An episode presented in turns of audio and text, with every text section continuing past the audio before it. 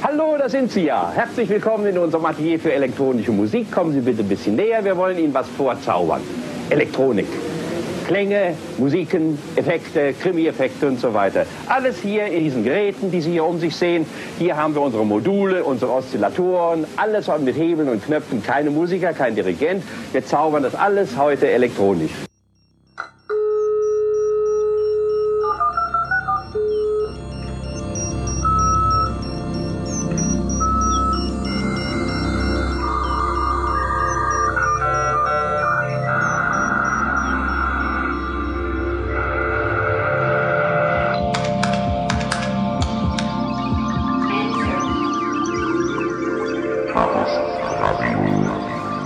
Hier ist Chaos Radio Express, Ausgabe Nummer 149. Mein Name ist Tim Pritloff und heute geht's mal wieder um Technik und außerdem geht es auch noch um Musik.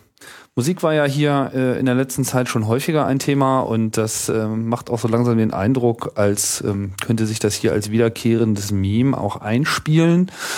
Denn umso genauer man da hinschaut, umso mehr merkt man, äh, wie viel da so kulturell und technisch auch zu holen ist. Ähm, wir hatten hier Chaos Radio 136 äh, den, äh, die Abhandlung über Techno mit Tanit und äh, Chaos Radio Express 145, die sich mehr mit ja, wie soll man sagen, interaktiver digitaler Musik äh, beschäftigt hat, beziehungsweise generell auch diesem kreativen Prozess. Und heute wiederum ähm, soll es um was ganz äh, ja, einfaches, hätte ich jetzt fast gesagt, gehen, wie das so ist. Die Basis ist einfach, die Ergebnisse sind komplex. Äh, kurz gesagt, es geht um Synthesizer und um darüber äh, ausführlich äh, Auskunft zu geben, begrüße ich Andreas, Andreas Schneider, hallo. Hallo Tim. Willkommen bei Chaos Radio Express. Vielen Dank. So viel Zeug wie du hat bisher noch keiner mitgebracht. Na, das ist ja ein Ding. Wobei der Platz ist hier ja reichlich vorhanden. Ich und bin so vorbereitet. richtig, so richtig viel ist das auch nicht. Das ist schon das kleine Besteck. also für so einen kleinen Podcast ist das auf jeden Fall schon mal ganz mächtig. Das ist jetzt auch der erste äh, Podcast, wo ich mich echt gezwungen fühle, mit der Veröffentlichung auch ein Foto äh, noch mit zu veröffentlichen, wonach häufig immer gefragt wird. Da bin ich immer sehr zurückhaltend. Aber äh, diesmal ist angemessen. Ja, äh, ich blicke jetzt sozusagen, also es ist auch das erste Mal, dass man gegenüber mehr äh, Techniker vor der Nase hat als ich. Wobei, das würde ich bezweifeln. Wenn ich genau hingucke, rein mengenmäßig, ähm, ich bin mit ähm, zwei kleinen und einem großen Koffer dabei, die trage ich alleine weg. Solltest du in die Verlegenheit kommen, mit deinem Studio von dann laufen zu müssen. Das stimmt. Da Also bist du schon auch ein bisschen beschäftigt. Das stimmt schon. Ich hätte mehr zu schleppen, aber du hast mehr Module. Die sind bloß ein bisschen kleiner. Genau. Also ich habe schon äh, einige Sachen sehr kompakt mitgebracht. Kurz gesagt, äh, da vorne sind ein paar kleinere Geräte und zwei große Koffer äh, fassen dann nochmal eine ganze Batterie von Modulen. Sprich, äh, wir sind hier auch jetzt äh, nicht nur bereit und in der Lage und vorbereitet, äh, über das ganze Thema zu reden, sondern wir wollen hier auch ein bisschen Hands-on machen und äh, auch mal hören, wie das alles so klingt. Synthesizer. Das ist unser Thema. Und warum habe ich dich eingeladen? Dich habe ich eingeladen, weil du einen Laden hast, der passenderweise Schneiders Laden heißt. Da gehört auch noch ein Büro dazu.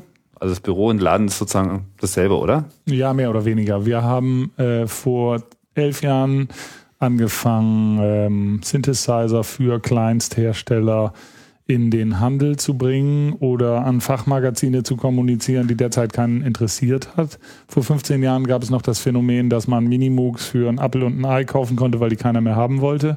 Da gab es eine Firma in den amerikanischen Ländern, die da die Tastatur abgesägt hat, ein MIDI-Interface rangebaut hat, ihre eigene Frontplatte davor geklebt hat und das MIDI-Moog genannt hat. Und die ist heute noch im Geschäft. Und derer gibt es ganz viele, die die analoge Klangwelt von Synthesizern, die vor 30, 40 Jahren durch große Hersteller gebaut worden sind, wiederentdeckt haben als ihren Nabel, ähm, um so etwas wie Industrie zu werden und so kleinteilig dastehen, dass sie von den großen Vertriebskonzepten und noch nicht mal vom Fachhandel äh, in jeder mittelgroßen Stadt erfasst werden können. Also ein Fachhändler in Rendsburg oder Bremen ist nicht in der Lage, einen Synthesizer anzubieten, der analog ist. Wenn man da reingeht, dann kriegt man die Information, ja super, hier gibt's von Korg, Yamaha, Roland, ABC. Und das ist im Prinzip das, was heutzutage eher als Konsumerelektronik aus meiner Sicht zu klassifizieren ist. Und das habe ich mir auf die Fahnen geschrieben, diesen Kleinstherstellern, die den Weg nicht gehen, sondern im Gegenteil dazu realanaloge Klangerzeugung ähm, manchmal im Hinterhof in Kleinstauflage herzustellen, denjenigen dann einen Weg zu ebnen, um ihre Sachen etwas besser verfügbar zu machen. Das heißt, so einen Laden wie, wie deinen gibt es eigentlich gar nicht viele von. Ich bin der Einzige in Europa, würde ich mal sagen, der ausschließlich analoge Klangerzeugung macht, die heutzutage ausschließlich von Kleinstherstellern kommt. Und außerhalb von Europa? Außerhalb von Europa gibt es in Amerika inzwischen einen Kollegen, der da sehr kompetent bei der Sache ist. Sogar drei und die hauen sich da gegenseitig auf die Mütze, wie das bei den Amis so üblich ist. Da wird die ähm, freie Marktwirtschaft ja etwas größer geschrieben. Ja. Und ich mache das dafür ein bisschen kollegialer und versuche eben nach wie vor den Einzelhandel, der vorhanden ist, einzubinden und verkaufe auch an sogenannte Fachgeschäfte in äh, Fischbau, Fischbach oder Burgebrach oder äh, ne? Irgendwo. Frankfurt und wo sie alle sind, ja. über Europa und versuche dann eben deren Kompetenz in ihren Landessprachen und in ihren ähm, einzubinden. Mhm. Ja, ich war ja noch nicht mal da. Ähm, man kommt da so rein, zwei große, nee, drei große Räume, ja, zwei große Räume, so im Wesentlichen als Ausstellungsbereiche. Mit äh, allerlei Klaviatur und äh, Gerät und dann insbesondere dieser eine Raum, wo die ganzen modularen Synthesizer stehen, das ist schon ähm, ja, schon, schon sehr speziell. Äh, da stehen dann auch ganz viele Leute rum und drehen ganz fleißig äh, am Gerät und äh, ernähren sich offensichtlich von äh, Zischlauten und äh, ähnlicher Klangerzeugung. Was sind denn das für Leute, die da so auftauchen? Das trennt sich in diejenigen, die Musik machen und ähm, diejenigen, die Musik machen. Die einen sind die, die damit ihr Geld verdienen und die anderen sind die, die das immer machen wollten und äh, die das als Passion sehen und äh, teilweise da ein Hobby haben äh, was sie sich womöglich früher nicht leisten konnten und jetzt ähm, irgendwie ähm, Jetzt in anderer, leisten. ja genau, also da ist schon mal ein Anwalt dabei, der in einer bekannten Kanzlei arbeitet oder einer, der ein gutes, gut gehendes Restaurant hat und der nach Feierabend nochmal mit einem Glas Wein in sein Studio geht und nochmal einfach äh, gerne jammen will, also Musik machen und äh, nachts um zwei gibt's keine verlässliche Band und dann kann ich natürlich meinen, meinen Rechner hochfahren, aber wenn ich den ganzen Tag als Anwalt schon davor gesessen habe, habe ich auch keinen Bock mit meinem Rechner zu jammen und das ist auch, dann fange ich an doch nochmal nach meinem, also ich meine, ein Instrument vor sich zu haben, ist schon grandios. Das weiß jeder, der ein Instrument gelernt hat und dann noch eine Interaktion mit jemandem zu haben, der Mitmusiker ist, ist noch besser. Und wenn das aber beides ähm, zu der individuellen Stunde, zu der man es gerade haben will, nicht verfügbar ist, dann ist die ähm, haptisch erfahrbare Elektronik äh, durchaus ein guter Ersatz, mit dem man sehr viel Vergnügen haben kann, woran man auch viel lernen kann. Und genau das wollte ich hier gleich ein bisschen ähm, erklären. Genau, darum geht's ja hier auch immer, viel lernen. Ähm, das heißt Hobbyisten, aber auch Musiker, das heißt Leute, die äh, jetzt Sound machen. Warum was zieht die denn zu diesen analogen Synthesizern? Ich meine, das sagst du ja schon, das hatte seine große Zeit, so 70er, 80er Jahre. Äh, da war das dann irgendwie äh, hittig. Dann kam so ein bisschen die Digitaltechnik und so Universalgeräte, die alles Mögliche machen. Jedes äh, Sequenzer-Musikprogramm heutzutage auf dem Rechner kommt mit unzähligen Plugins und da sind die Synthesizer alle mit drin. Ähm, was, was führt einen denn dann wieder zurück zu, zu dem reinen Stahlmonster? Die vermeintliche Qualität des Klanges, von der ich auch nach wie vor glaube, dass sie besser ist bei analoger Hardware.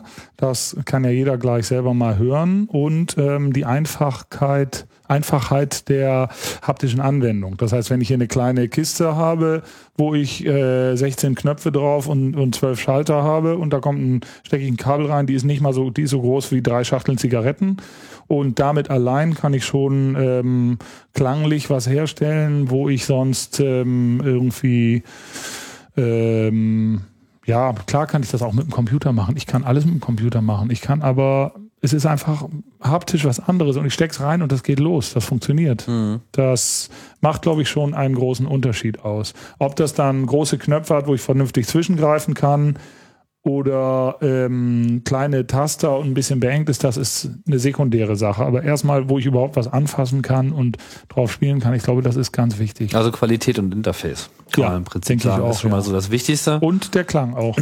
Der Klang, ja, also meine ich ja mit Qualität. Und, ne? Ach so, Entschuldigung. Mhm. Aber auch die Individualität. Das ist, glaube ich, auch wichtig, dass das ähm, in der Kombination von verschiedenen äh, Hardware-Geräten, wie man sagt, ähm, natürlich, dass ich da ganz schnell bei einer Individualität bin, das gibt's kein zweites Mal. Also das Setup, was hier auf dem Tisch steht, das gibt's mit Sicherheit kein zweites Mal. Diese Kombination von Modulen mit dieser Kombination von einer Rhythmusmaschine, einem kleinen Sequenzer und einem kleinen Standalone-Synthesizer, so wie ich sie zusammenstecke, das passiert nur heute. Ja. Und das macht es, glaube ich, aus, weil es geht ja auch darum, dass man seine individuelle Marke setzt, dass man Musik macht, die es so vorher noch nicht gegeben hat, dass man auch mit Klängen experimentieren kann, wo vielleicht aus einem Rauschen und aus einem Störgeräusch ähm, etwas entsteht, äh, was einen begeistert und was vielleicht sogar auch andere begeistert. Das heißt, die Leute, die mit diesen Geräten arbeiten, sind vor allem Leute, die so explorativ ein bisschen auf der Suche nach dem neuen Klang sind? Ganz genau. Sind da noch nicht alle Klänge schon gespielt worden?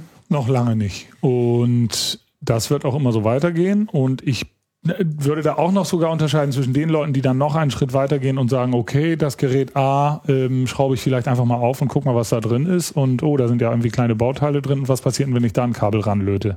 Die äh, sich sozusagen im, da gibt es auch einen etablierten Begriff, der heißt Circuit Bending. Mhm. Da kaufe ich mir einfach irgendwelche crappy alten Drum Machines für 20 Euro auf Ebay, schraube die auf und guck mal, was passiert, wenn ich da was, ran, was dran löte. So. Das ähm, geht Wobei dann meistens auch was passiert ja, manchmal passiert halt einfach nichts mehr und manchmal ist das Ding kaputt, dann nehme ich halt die nächste und ja. äh, manchmal macht das Ding plötzlich und das ist vielleicht gut oder äh, ne, im besten Fall macht es äh, oder äh, Weiß ich auch nicht. Das ist nicht meine Welt. nicht schlecht, aber das war jetzt erstmal alles grade, ohne Synthesizer. Ja, das war jetzt, ja, mir ist gerade noch das Faxgerät eingefallen, was da eben drin war. Das in dem Jingle, der die äh, Sendung eröffnet hat, der, der ja auch ähm, eigentlich schon wieder ein veralteter Laut ist, ne? Dieses Modemgeräusch. Mhm. Das hast du aber echt gut drauf. Das ähm, dachte ich, wollte ich noch irgendwo zitieren. Aber ja, löten und ähm, einfach zusammenstecken und da, dazwischen ist die Grenze fließend. Also die Module, ich habe hier zwei Koffer mit äh, Modulen zusammen äh, gebaut und mitgebracht, äh, wo ich eine wilde Kombination von unterschiedlichsten Herstellern miteinander verknüpfen kann. Das, da komme ich gleich drauf zu sprechen. Ähm, Module sind ja auch was, wo ich zwar nicht drin löte, aber wo ich dann zumindest den äh, VCA von der einen Firma mit der Hüllkurve von der anderen Firma mit dem Oszillator von der dritten Firma kombinieren kann und dadurch schon einen individuellen Synthesizer mir zusammengebaut habe, den es so nicht gibt. Und das ist, glaube ich, das Alleinstellungsmerkmal dessen, weswegen da so viele Leute ähm, drauf abfahren. Obendrein kommt dazu, dass das schon seit geraumer Zeit äh, zunächst die ganze Techno-Elite, wenn man das so nennen kann, und dann aber auch viele Leute aus der Popmusik für sich entdeckt haben, weil das klanglich äh, an den Orten, wo, wo es wirklich drauf ankommt, dass die Bassdrum aufrumst, nämlich am Dancefloor, dass sie festgestellt haben, dass man damit einfach schneller ans Ziel kommt. Wenn ich lerne, wie ich bei meinem Instrument die drei Knöpfe so hindrehe, dass die Bassdrum einfach mal einen richtigen Bums macht, den ich gerne haben will, in Abgrenzung zu der Alternative, dass ich meine Presets durchgucke und äh, ich habe womöglich eine Bassdrum im Kopf und suche dann meine 50 verschiedenen Bassdrum-Sounds durch, um die zu finden, die ich im Kopf hatte und höre dann 49 andere und habe die eigentliche, die ich im Kopf hatte, schon wieder vergessen. Klar, passiert mir das auch, wenn ich die selber formen muss, indem ich drei Kabel zusammenstecke und dann da dran drehe. Aber beim fünften Mal habe ich gelernt, wie man die Bassdrum so hindreht, wie ich es im Kopf habe. Und beim sechsten Mal wache ich auf und weiß, das muss ich ausprobieren. So könnte es gehen und drehe da dran und hab sie. Das heißt, auch dieser scheinbare Nachteil eines reinen analogen Gerätes, was keinerlei digitale Speicherung hat, äh, keine Presets etc., ist am Ende vielleicht noch nicht mal ein Nachteil. Nee, ist eine, Vorteil das kann sehr zum Vorteil sein, kommt drauf an, wie ich arbeite. Wenn ich natürlich bei 3 nach 9 der Unterhaltungskünstler ähm, bin, der irgendwie äh, jeden Abend den gleichen Sound liefern muss und dann in einer Viertelstunde den anderen Sound, der wieder so ist wie der andere Sound gestern, dann bin ich damit schlecht beraten, dass ich dann die Knöpfe alle drehe. Gut, mhm. kann ich auch üben, aber dann muss ich halt üben. Letztendlich ist es immer die Frage, will ich auf einem Instrument üben oder ähm, will ich einfach nur was wiedergeben? Man macht immer auf jeden Fall an dem Punkt weiter, wo man aufgehört hat. Das hat auch, auch was sehr Interessantes. So. Also Ja, das stimmt. Dass man nicht wegspeichert und woanders wieder drauf ein, Ja, dass so man nicht hin und her springen kann. Ja, so kein, kein Schreibtisch, den man Ja. immer wieder abgeräumt bekommt und so. Stimmt. Man kann auch wieder Ja. mit dem Zettel weiterschreiben, wo man zuletzt den Kugelschreiber draufgesetzt hat. Ja. Aber da muss ich noch einen anderen Kontraaspekt. Es gibt ja auch noch ähm, die Frage, ob ich musiziere oder sammle. Da sind auch die Grenzen fließend. Viele Leute kommen natürlich mit der Motivation, dass sie musizieren wollen, zu der Materie, stellen fest, dass das Instrument ähm, der ähm, Tischgeräte oder analogen Komponenten ähm, die Mischung daraus ein tolles Instrument sein kann und suchen nach ihrem Instrument, nach ihrer Konstellation und ähm, suchen und probieren noch dies und probieren noch das und mutieren so nach und nach zum Sammler, weil sie sich kein Limit setzen. Man kann natürlich unendlich viele Sachen da anschaffen und die alten Sachen aus Opas Keller auch noch hochholen und dann da ranstecken und das funktioniert alles irgendwie zusammen. Und irgendwann hast du die Bude voll und hast immer noch keine Platte gemacht.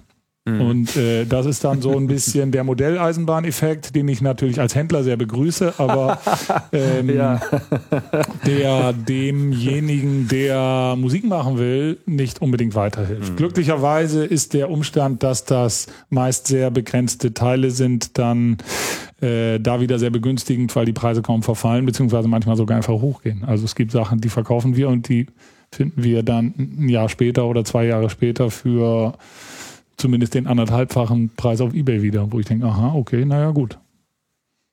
Also die Dinge haben Wert. Das kann man auf jeden Auf Fall jeden schon Fall. mal. Es ist halt gelötete Hardware, es ist Handarbeit und ähm, wir versuchen unseres, unser Möglichstes natürlich auch die Wertschätzung gegenüber dem Kleinsthersteller ähm, zu erhalten und zu fördern. Also nicht künstlich jetzt irgendwie. Wir wollen einfach nur äh, das zur Verfügung stellen und der Kunde ist unser Kunde, aber ähm, wir gehen auch nicht nach dem, äh, nach der Maßgabe vor, dass ein Kleinsthersteller jedes halbe Jahr ein neues Produkt haben muss oder einmal im Jahr, um zur Messe wieder mit dem neuen und jetzt da noch ein Knopf mehr und jetzt hier noch eine Buchse extra. Die Welt muss nicht neu erfunden werden, sondern das ist eigentlich eher andersrum. Ähm, viele der Produkte, die wir haben, sind einfach gut und äh, sollten auch über durchaus gern über Jahrzehnte verkaufen. Warum denn verändern, wenn es funktioniert? Mhm. Das ist einfach eine stehende Größe. Es geht ja auch gar nicht so sehr ums Meer, sondern es geht eigentlich nur darum, eine interessante Mischung äh, zu finden von Einflussnahmemöglichkeiten. Genau. Denke ich mal. Ja, Ja, also da, ich. Und das ähm, setzt natürlich bei dem Hersteller ein, ein großes Verständnis äh, raus. Ich hatte so den Eindruck gehabt, dass da aber auch eine ganze Menge Leute, die so sehr ingenieurhaft sind, äh, teilweise am Wirken sind. Wie groß ist denn dann so der äh, Querschnitt von Leuten, die Geräte bauen und die auch Musik machen, zum Beispiel? Also ist das. Sind das, Das so, sind das so Leute, die beides tun? Oder ist das wirklich so, da gibt es so die Leute, die bauen lieber und dann gibt es Leute, die, die nutzen lieber, was da gebaut wird? Das eine geht in das andere über. Es gibt ähm, den Musiker, der zum Ingenieur wird, weil ihm eine Komponente fehlt, die er für sich selber baut und dann feststellt, das brauchen noch andere. Davon baue ich jetzt mal ein paar mehr. Und es gibt den Ingenieur, der da rangeht und der irgendwann feststellt, Mensch, da gibt es einen Bedarf. Das kann ich ja viel besser als der ähm, Typ, der das da eigentlich sich ausgedacht hat. Also die kreative Komponente und die ähm, äh, das ähm, Die die andere Hälfte, die ja. andere Hälfte des Gehirns. Ja. Ähm, Welche auch immer jetzt die linke und die rechte Genau. ist, das vergesse ich auch immer wieder. aber sie funktionieren am besten zusammen. Das und ähm, der eine kommt von links nach rechts, der andere kommt von rechts nach links. Beide kommen zum Ergebnis. Und äh, es macht natürlich keinen Sinn, wenn ich den, den tollsten Synthesizer der Welt von jemandem entworfen habe, wenn ich ihn am Ende nicht kriege, weil er nicht funktioniert. Also äh, muss ich dann auch abwägen, dann kaufe ich lieber den, der nicht so viel Innovation hat, aber der funktioniert wenigstens immer gleich und äh, damit bin ich glücklich. Und klasse, weil der hat einfach nochmal nachgerechnet und kann mir das Ding für 800 verkaufen und der andere fragt nach 2000, aber hm, weiß ich auch nicht, ob das jetzt für die Funktion so viel Mehrwert bringt, wenn ich gerade erst damit anfange.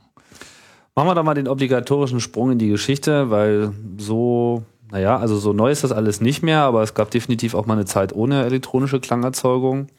Ähm, wann ging das so los? 70er? In den 20er Jahren ging das los mit den ersten Entwicklungen, wo äh, statt Radios, äh, für, statt äh, Telefonen für Telefonübertragung dann Telefone für Konzerte verwendet wurden und wo Leute Lautsprecher installiert haben, die dann missbraucht wurden für ähm, die laute Abbildung von Rauschen und sowas. Mhm. Ergebnis davon waren zum Beispiel auch sowas wie das Trautonium, Mixturtrautonium und ähm, in Frankreich gab es das Ant Martenot, in äh, Deutschland gab es eben Oscar Sala und dann gab es noch den Lev Termin, der äh, in den 20ern, glaube ich, schon mit seinem äh, Theremin ähm, eine Frau auf die Bühne gestellt hat, die dann ähm, an einer Antenne eine Frequenz ähm, äh, verändern konnte. Und das hat er da als Zauberei promotet und hat damit wohl einen Haufen Geld gemacht. Ausgewertet hat diese Entwicklung dann eine Firma Moog aus den USA, die noch heute oder heute wieder für Synthesizer-Produkte bekannt ist. Und ein Herr Termin ist, glaube ich, relativ arm, das weiß ich aber nicht genau, in, den, in Russland dann irgendwann gestorben. Angeblich wollte der Geheimdienst seine Erfindung wiederhaben und hat ihn dann wohl in den USA abgeholt. Aber ich weiß nicht, ob das eine Anekdote ist. Das Theremin und ähm, das Trautonium. Genau, das gibt's auch heute noch zum Beispiel in dem, habe ich auch hier mal Beispiele mitgebracht. Hier vor mir guckt eine Antenne aus meinem einen Modular-Koffer, die sieht aus wie eine billige Radioantenne und da kann ich mich mit der Hand annähern und ähm, eine, die Tonhöhe eines Oszillators verändern. Ich drehe mal hier ein bisschen auf, dann haben wir mal hier einen ersten Klang. Das, was wir da tuckern hören, ist ein Oszillator. Der macht immer eine gleichbleibende äh, Frequenz, ist aber spannungssteuerbar. Das erkläre ich gleich nochmal ein bisschen mehr im Detail. Und wenn ich mich mit meiner Hand der Antenne nähere, dann verändert sich die Frequenz von dem Oszillator. Und je näher ich rangehe, dann geht es so weit, so, und wenn ich jetzt zum Beispiel die Lautstärke noch steuere und das ein bisschen übe, dann kann ich Da muss ich halt sehr viel üben, weil das auch eine eher kleine Antenne ist, mit der ich ähm, zum Beispiel einen Filter steuern kann oder Das ist ein bisschen schwierig, da jetzt ähm, in diesem Ambiente richtig tonal eine Melodie hinzukriegen.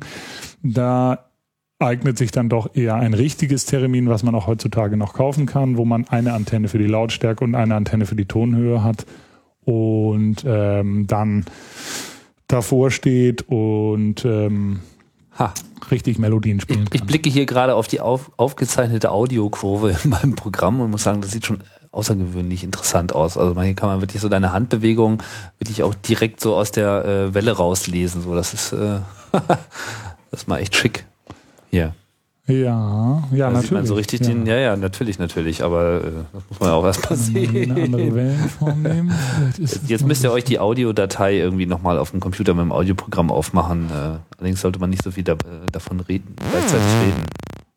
Ja, kriege ich das nicht noch schöner hin hier? So, das heißt, 20er Jahre, da ging das irgendwie los, auch so mit dem Radio, also Strom und Audio wurde irgendwie verbunden. Das kann man irgendwie. Äh, ja, ganz genau. Dann passierte äh, zum Beispiel der Oskar Sala hat ähm, dann sein Mixturtrautonium entwickelt, was er hat bauen lassen. Das ist ein Gleitmanual äh, gewesen, wo ähm, in Quecksilberbädern so ein Stück Metall, glaube ich, eingetunkt hat und damit irgendwas verändert hat, was dann äh, den Oszillator ähm, in seiner Tonhöhe beeinflusst hat, je nachdem, wie, wie doll er auf so ein äh, Metallband gedrückt hat, mhm. haben sich dann die ein, hat sich die Eintauchtiefe des am Ende dieses Bandes hängenden irgendwas verändert und hat dann da einen Widerstandswert verändert oder ich weiß es nicht genau. Mhm. Ich bin halt kein Techniker, ich bin der armselige Kaufmann. Und ähm, über die Position, wo man dieses Band angefasst hat, konnte man die Tonhöhe verändern. Das steht heute noch in verschiedenen Museen gibt es so verschiedene ähm, Versuche, ihm ein adäquates Instrument zu bauen. Da haben sich dann irgendwann Telefunkentechniker aufgeschwungen, ihm ein neues transistorbetriebenes Mixtur-Trautonium zu bauen, was er aber nie so richtig benutzt hat. Er fand immer diese Röhrenmonster, was er hatte, viel besser und das war sein Standard. Das steht, glaube ich, in München im Museum. Ja. Hier in Berlin im Musikinstrumentenmuseum steht dieses äh, Siemens Transistor ähm, Element sehr armselig irgendwo etwas vergessen in der Ecke. Und ähm, man kann auch heutzutage eine ähm, ein Replika, womit man ähnliche Klänge generieren kann, aus dem Modularsystem kaufen, wo sich dann eben auch einer der Hersteller aus München engagiert hat, äh, das als Modulbaukasten nachzubauen. So richtig mit Quecksilber eintauchen und Nee, so. nee, das ist so, hat so nicht stattgefunden, das war zu kompliziert und das ist ja auch eh gefährlich und verboten. Ja, eben. Aber ähm, der hat sich dann mit einem Bandmanual, mit einem Ribbon-Controller, einem Positionssensor, das ist ein Streifen, den kann ich mir auf die Lederjacke kleben und ähm, der verändert den Widerstand, wenn ich mal mit meinem Finger ganz oben oder ganz unten da drauf gehe. Ich habe sowas mal mitgebracht, das ähm, so, jetzt habe ich hier so einen 50 Zentimeter Streifen, da kann ich von ganz unten, ich stelle den mal ein bisschen tiefer, so, bis ganz nach oben hochgehen und wieder runter. Und äh, der verändert dann die Tonhöhe. Ich kann die Skalierung noch verstellen. Dann habe ich einen weiteren Bereich und kann jetzt natürlich ähm, und durch das Anfassen dieses Sensors, darunter ist ein Drucksensor und schon durch das Anfassen des Sensors gibt ein Modul, an dem der hängt, äh, eine Steuerspannung raus, die ähm, einen VCA auf und zu macht und dadurch geht der Ton an oder aus. Aber da sind wir ja schon mitten in dem Thema, wo wir eigentlich hinwollten, nämlich die klassischen Komponenten von einem Synthesizer grundsätzlich mal zu erklären. Soll ich mal einfach fortfahren oder Äh, ich würde ganz gerne noch mal, was vorweggeben? ja, vielleicht nochmal so kurz äh, noch nicht den geschichtlichen Pfad äh, verlassen, dass wir zumindest so, einen kleinen Überblick äh, da kriegen. Ähm, also hatten sie jetzt so Theremin, Trautonium, das waren so, also so Oskar Sala, der hat ja auch mit an diesem Trautonium mit äh, entwickelt, wenn ich mich richtig erinnere. Äh, Erfinder ist eigentlich Friedrich Trautwein. Trautwein war, glaube ich, ein Komponist und Oskar Sala hat sich das ausgedacht und hat die Entwicklung dessen vorangetrieben. Aber da habe ich auch ähm, ein äh, professionelles Verkäuferhalbwissen. Ja, die Wikipedia meinte, wären da so beide äh, dabei gewesen und ähm, vor allem heißt es halt Trautonium, weil es halt Herr Trautwein ist. Aha, Das okay. ist ja dann auch sehr naheliegend. Ja, kann auch sein. Hinsicht. Ach so, Ähm, okay, gut, kann auch sein. Auf jeden Fall hat Sala ähm, Karriere damit gemacht, dass er das angewendet hat, fällt mir dabei auch ein. Genau, Stimmt, er ist, klar. er ist derjenige, der dann auch das gespielt hat bis vor wenigen Jahren. 2002 ist er dann gestorben. Er hatte das einzige oder die einzigen funktionierenden äh, Exemplare von diesem Instrument und hat damit diverse Filmmusiken eingespielt und hat die industrielle Herstellung des Instrumentes, glaube ich, auch immer so ein bisschen flach gehalten, weil solange nur er eins hat, kann auch nur er damit Filmmusiken machen. und äh, er hat damit halt einfach seinen Lebensunterhalt bestritten Ja. und im besten Fall zum Beispiel die gesamte Musik von Hitchcocks Vögel erstellt auf dem äh, Mixtur Trautonium äh, wo dann eben zu diesem Geräusch, was wir eben hören, was jetzt nicht besonders sexy war, dann noch ein Hall war und dann noch ein Filter dahinter, wo das dann tatsächlich so ein weinerliches ähm, ähm, Musikstück werden kann und man da sehr viel äh, spannende Sachen mitmachen kann. Das ist äh, auch so mein Eindruck gewesen, dass eigentlich äh, es die Filmmusiken waren, wo eigentlich dieser elektronische Klang das erste Mal sich wirklich manifestiert hat, während das so in der klassischen Musik damals so ja nicht, also klar, immer Oskar Sala sa- saß da wahrscheinlich mit seinem Trautonium und dann hat man sich den Wahnsinnigen auf der Bühne mal angeschaut und dann so, hm, das war ja ganz interessant, aber jetzt gehen wir mal wieder zurück äh, zu unserem Cello und äh, nicht wahr, und unserer Geige. Aber dass das jetzt wirklich so als Musikinstrument in der populären oder wenn auch nur experimentellen Musik wirklich eine große Verbreitung gefunden hat in der Zeit, kann man nicht sagen, oder? Doch, da würde ich gern das dritte Beispiel aus gleicher Zeit anfügen, das Aunt Martineau, was in Frankreich entwickelt wurde, was eine Tastatur hat, wo parallel zur Tastatur an einem Fingerring ein äh, Draht geführt werden kann, der dann auch einen gleitenden Ton generiert.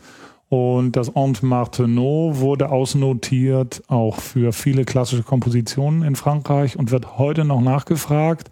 Wer ein Aunt Martineau hat, was funktioniert, der ist ein äh, gefragter Mann in der klassischen Musik und kriegt schon dafür, dass er das Aunt Martineau zu den Aufführungsstätten trägt, ein ge, äh, gewisses Honorar. Und wenn er es dann noch spielen kann, dann hat er erst recht gewonnen. Da gibt es wohl inzwischen wieder eine Firma in der Nähe von Paris, die vergleichbare Instrumente herstellt. Und das ist auch ein ähm, niemals nachempfundenes Original in seiner Klangformung. Ähnlich dem äh, Mixturtrautonium mit einem integrierten Hall und verschiedenen ähm, Diskanten, also die ähm, Benennung der Klangformung da. Ich habe neulich bei ähm, einem Filmmusikkomponisten von Die wunderbare Welt der Amelie Mhm. ähm, der hat, äh, der war auf Tournee, oder nee, der war nicht hier auf Tournee, aber der hat hier geübt für seine Tournee und der hat eine Spielerin auf dem, auf dem Martineau Replika dabei gehabt und die hatte sich ähm, bei mir ein Hallgerät gekauft. Jan Thiersen? Genau. Mhm. Das ist der, der die tolle Musik gemacht hat. Genau. Zu dem tollen Film. Genau. Und der ähm, benutzt auch ähm, heute, bedient sich glücklicherweise einer Spielerin des Aunt Martineau in aktueller Musik, Beschreibst die sehr stimmungsvoll ist. Hond mit H. Oder? Mit Hond? Ondes Martineau. Das Instrument. Das Mar Martenot, Martineau. würden dann die Deutschen sagen. Ich finde nichts. Das müssen wir nachher Setz mal ein. H davor, ein Heinrich. Habe ich. Oh, nee, dann nimm das H wieder weg. Oder mit T? O-N-D-E-S. Martenot. Finden wir noch. Wir finden das noch. Aber das war das dritte. Achso, Onde. Onde. Onde Martineau. O-N-D-E-S. Ondes. Ondes. Ondes. Ah, Alles klar, jetzt haben wir es. Jetzt haben wir's. Die Martineau-Wellen sozusagen. Ah ja, auch sehr hübsch. Auch so schön in Holz und so. Ja, durchaus. Großartig. Da spielt die Ästhetik natürlich auch wieder eine, eine Rolle und die Assoziation zu einem Instrument äh, aus der Klassik, äh, was nun Klavier, Cembalo oder Geige oder irgendwas sein könnte, was dann aus einem eben Metall gefertigt ist. Mhm. Äh, nicht aus Metall gefertigt ist, sondern eben Holz hat, ist da auch, glaube ich, wichtig. Angeregt durch ein Treffen mit dem Erfinder des Theremin. So, so. Naja, Aha, okay. Siehst du, da haben wir wieder den Querverweis. Der Schwebungssummer. Mhm. Wie das Theremin beruht auch und meinte nur auf dem Prinzip des Schwebungssummers. Was den heutzutage durch, äh, also in der Popularmusik eher durch den Oszillator ersetzt ist. Beat Frequency Oscillator. Mhm. Guck an. So, das waren also sozusagen frühe Musikgeräte und man hat sich dann auch eigentlich gleich bemüht, äh, quasi aus dem theoretischen Klang, den man da erzeugen kann, auch gleich so ein fertiges Instrument zu bauen. Das ist ja eigentlich auch ganz interessant, nicht? Dass eigentlich alle drei gleich irgendwie dann so wirklich was Fertiges zum Hinstellen mit einer manuellen Bedienung bauen. Und jetzt könnte man ja auch sagen, so gerade damals in der experimentellen Zeit, wo eh alles nur äh, im Wesentlichen nackte Kabel waren, hätte ja man ja auch gleich mit so analogen Synthesizer-Technologien äh, daherkommen können. Aber soweit war da wahrscheinlich die Denke noch gar nicht. Nee, denke ich auch. Aber dann, ähm, gut, das heißt, dann, dann gab es halt Leute, die dieses Musikinstrument gespielt haben. Als solches. Aber das waren dann aber auch alles immer noch so kleine Einzelgänger. Ja, aber das ist heute auch noch. Im Vergleich dazu, wie viele Leute heutzutage Musik machen und Musik konsumieren, sind diejenigen, die diese Sachen, die hier vor mir stehen, anwenden, immer noch Einzelgänger. Ja gut, aber sag mal, die Klangwelt, die hat ja nun wirklich äh, massiv äh, Einzug gehalten in, äh, in, in unsere Gesellschaft. Ja, weil wir überall. Geräusche haben, aber ich glaube, das ist damals auch nicht anders gewesen, bloß dass wir nicht so viel davon aufgenommen haben. Also ob nun Aunt Martineau oder ähm, das Hupen anders gewesen ist oder ähm, die Motorengeräusche haben sich auch verändert und äh, Ja gut, aber es ist ja schon ein Unterschied, ob man, äh, ob so ein Gerät existiert und jemand in der Lage ist, da äh, Musik zu machen, die dann ein paar Leute ganz gut finden, oder ob das dann wirklich so kulturellen Einfluss hat, dass es auch wirklich ähm, größere Massen erfasst, was ja dann sozusagen mit der Filmmusik der Fall war. So Hitchcock, Vögel, gutes Beispiel, nicht wahr? Da geht's auch so um dieses Huh, man weiß nicht genau, Suspense und äh, irgendwie äh, dramatische äh, Situationen erfordern auch dramatische Musik und da hat es dann halt irgendwie auch geholfen, ähm, diese Klangwelten zu machen. Dann halt diese, auch dieser ganze Science-Fiction-Welle, gerade so 50er Jahre ging es dann los, diese uh, und so, das äh, alles, was irgendwie so schwebte und äh, nicht von dieser Welt war, sozusagen. Ja, war, Im Prinzip ist das ja die Klangwelt, die eben nicht aus dem Holz kommt und nicht irgendwie von der geschlagenen Seite, sondern die aus irgendetwas entsteht, was man so irgendwie nicht nachvollziehen kann, weil es halt einfach Elektronen sind, die irgendwie Ja. durch die Gegend fliegen. Aber irgendwann, irgendwann hat sich das ja dann auch äh, konsolidiert und irgendjemand ist ja dann auch auf die Idee gekommen, daraus dann wirklich äh, Musikinstrumente zu bauen, die jetzt nicht nur so für sich stehen, sondern die eben auch parametrisierbar waren, die, wo es gerade darum ging, nicht nur einen Ton oder eine bestimmte Tonfamilie wiederzugeben, die jetzt dem Erfinder genügte, sondern das Gerät auch wirklich als Klangerzeugungsmaschine zu verstehen. Oder? Jein, äh, ich glaube die Motivation, nee, nee, nee, ich glaube die Motivation war doch eher mal ähm, die Naturinstrumente nachzuempfinden erstmal, Mhm. um die rekonstruierbar zu machen. Also auch das Klavier ist ja ähm, eine ziemliche Limitierung der tonalen Vielfalt, wenn ich da nur zwölf Töne drauf habe, obwohl ich die Seite ja in irgendwie verstimmen und verspannen kann in alle möglichen und auch auf dem Kontrabass lerne, äh, wie man intoniert und wie man aber auch dazwischen intoniert und von hier nach da rutschen kann dann ist das auf dem Klavier plötzlich weg und du hast nur noch zwölf Töne, bis du den einen wieder erreichst, der eine Oktave höher ist als der letzte. Mhm. Und ähm, ich glaube, das wurde dann, also da, da waren die natürlich dann wieder freier. Also das Trautonium, das Aunt Martineau und das Theremin sind ja chromatische ähm, Verläufe. Da gehe ich, Wo, da habe ich alle wo Töne alles geht. Mhm. wo ich keine Zwölftonskalierung habe. Und etwas spä- da drauf basiert dann eine elektronische Klangerzeugung, die natürlich wieder freier ist in ihrer tonalen ähm, äh, Realität. Und es folgte dann die Entwicklung von Synthesizern, die sich wieder am Klavier orientieren, weil das eingabemäßig äh, mäßig eher unserem derzeitigen kulturellen Horizont entsprochen hat, schätze ich mal Mhm. dass man dann wieder Zwölftonmusik ähm, rekonstruierbar in Elektronik gemacht hat und das dann auch wieder zum Konsumerprodukt gemacht hat, was dann irgendwie Leute kaufen konnten. Das Modularsystem von Moog, das erste, was ein, ein ziemlich großer Trümmer war, das war ja nun auch wieder frei, weil es ein Modularsystem war. Da gibt es sehr spannende, spannende Videos von einem gewissen Herrn Funk, der da in den ähm, 70er Jahren das Modularsystem von Moog importiert hat und auch ähm, präsentiert. Sehr amüsant, weil der ähm, ein Unterhalter vor dem Herrn war und äh, vor laufender Kamera äh, in seiner Zeit äh, ARD und ZDF ähm, dann die Kabel gesteckt hat und das so leichtfertig, ja, dann stecken wir hier mal im Kabel und gucken Sie, so leicht geht das, wenn Sie mal eine richtige Horrorfilmmusik wollen, dann stecken Sie einfach hier ein Kabel rein, da kommt eine Wellenform raus, dann stecken Sie das in den Filter und dann machen Sie hier noch was rein und zum Schluss wurde dann noch inszeniert, dass das ganze Studio in Rauch und Flammen aufgeht und äh, Herr Funk hat sich den Kittel ausgezogen und ist nach Hause gegangen. Das war wirklich sehr amüsant und sehr empfehlenswert als äh, modulare ähm, Workshop-Videos. Herr Funk ist inzwischen irgendwie, muss so um die 90 Jahre alt sein und gerade neulich wurde sein ähm, Modularsystem auf Ebay angeboten für einen horrenden Sammlerpreis von nur 35.000 Euro oder sowas, weiß ich nicht.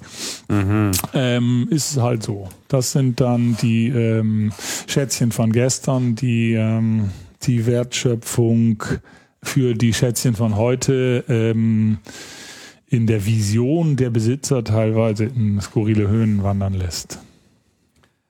So, so. Heinz Funk also. Heinz Funk, genau, Entschuldigung. Ja. Ich habe hier sogar, hab hier sogar was gefunden. das muss ich ja jetzt gleich nochmal einspielen. Das hast mich so heiß gemacht hier auf Herrn Funk. Nehmen wir an, es braucht jemand als Untermalung für ein Hörspiel oder für einen Film einen Sturmwind. Keiner wird auf die Idee kommen, mit dem Sturmwind nach draußen zu gehen und mit dem Mikrofon einen Wind aufzunehmen. Das ist viel zu kompliziert. Es ist ja hier viel einfacher. Man nehmen, und das ist ganz alles. einfach, Ja. wir nehmen einen Rauschgenerator, führen ihn über einen Low-Pass-Filter, heben den Resonanzpunkt ein bisschen an, damit er etwas Heulen bekommt.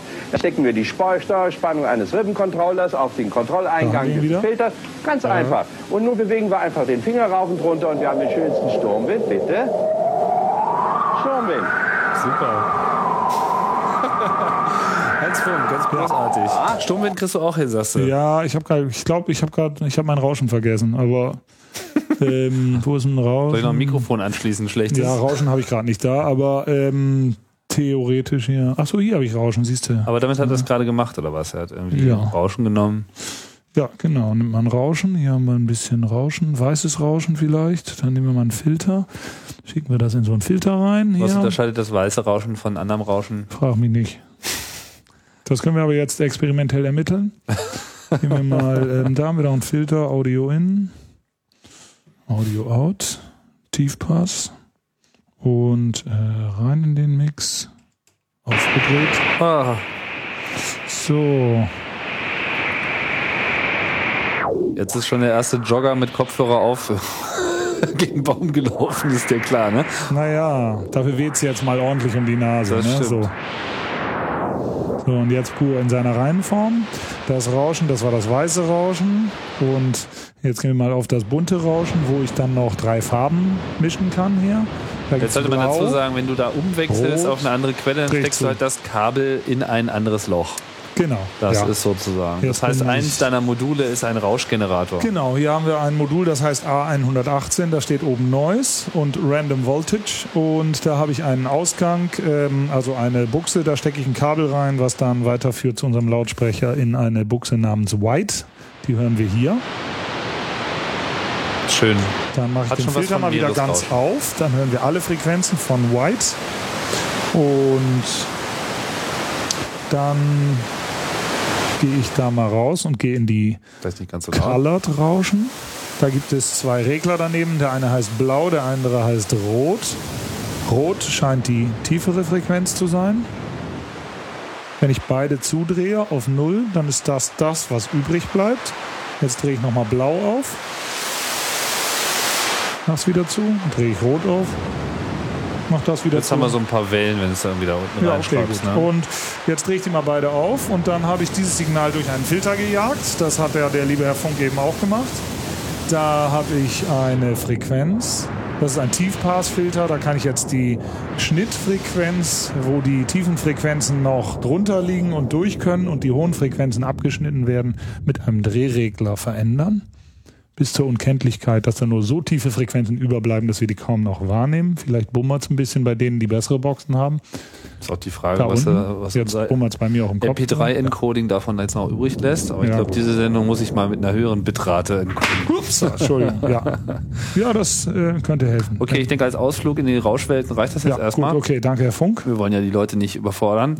Ähm, ähm, blablabla. jetzt muss ich mal ein bisschen wieder zurückspulen. Also gut, interessanter Punkt. Das heißt, äh, synthetische Klangerzeugung war dann hier sozusagen auch schon von Anfang an so als Soundgenerator, ja, eigentlich auch so im Wesentlichen für Film und Fernsehen dann auch. Äh, Herr Funk hat selber Punkt, gesagt ne? und hat gesagt, äh, da bin ich einfach viel schneller. Das stecke ich da rein, da gehe ich doch nicht nach draußen und nehme das auf, sondern das reicht für die Klangwelt dessen, was der Hörer erwartet, weil er das sowieso nochmal assoziiert mit ähm, dem Bild und dann weiß, worum es geht. Und es geht ja um die Information über eine Situation und, Und die äh, Klangwiedergabe zu Hause war ja nun auch nicht gerade so High Fidelity mit Das analoger. Bildübertragung etc., dass es dann Genau. auch noch ein bisschen egal war. Aber heutzutage kann es dann schon wieder ganz anders sein. Heute kommt es dann schon auf gute Qualität an, weil die gute Qualität sich dann halt doch wirklich bis zum letzten Kopfhörer äh, erhalten kann, wenn man es drauf Aber das anlegt. stimmt ja gar nicht. Ich habe eher den Eindruck, dass die gute Qualität eher verloren geht in Zeiten, wo alle an der Haltestelle stehen und nicht mal mehr einen Ghetto-Blaster haben, der die Ausmaße einer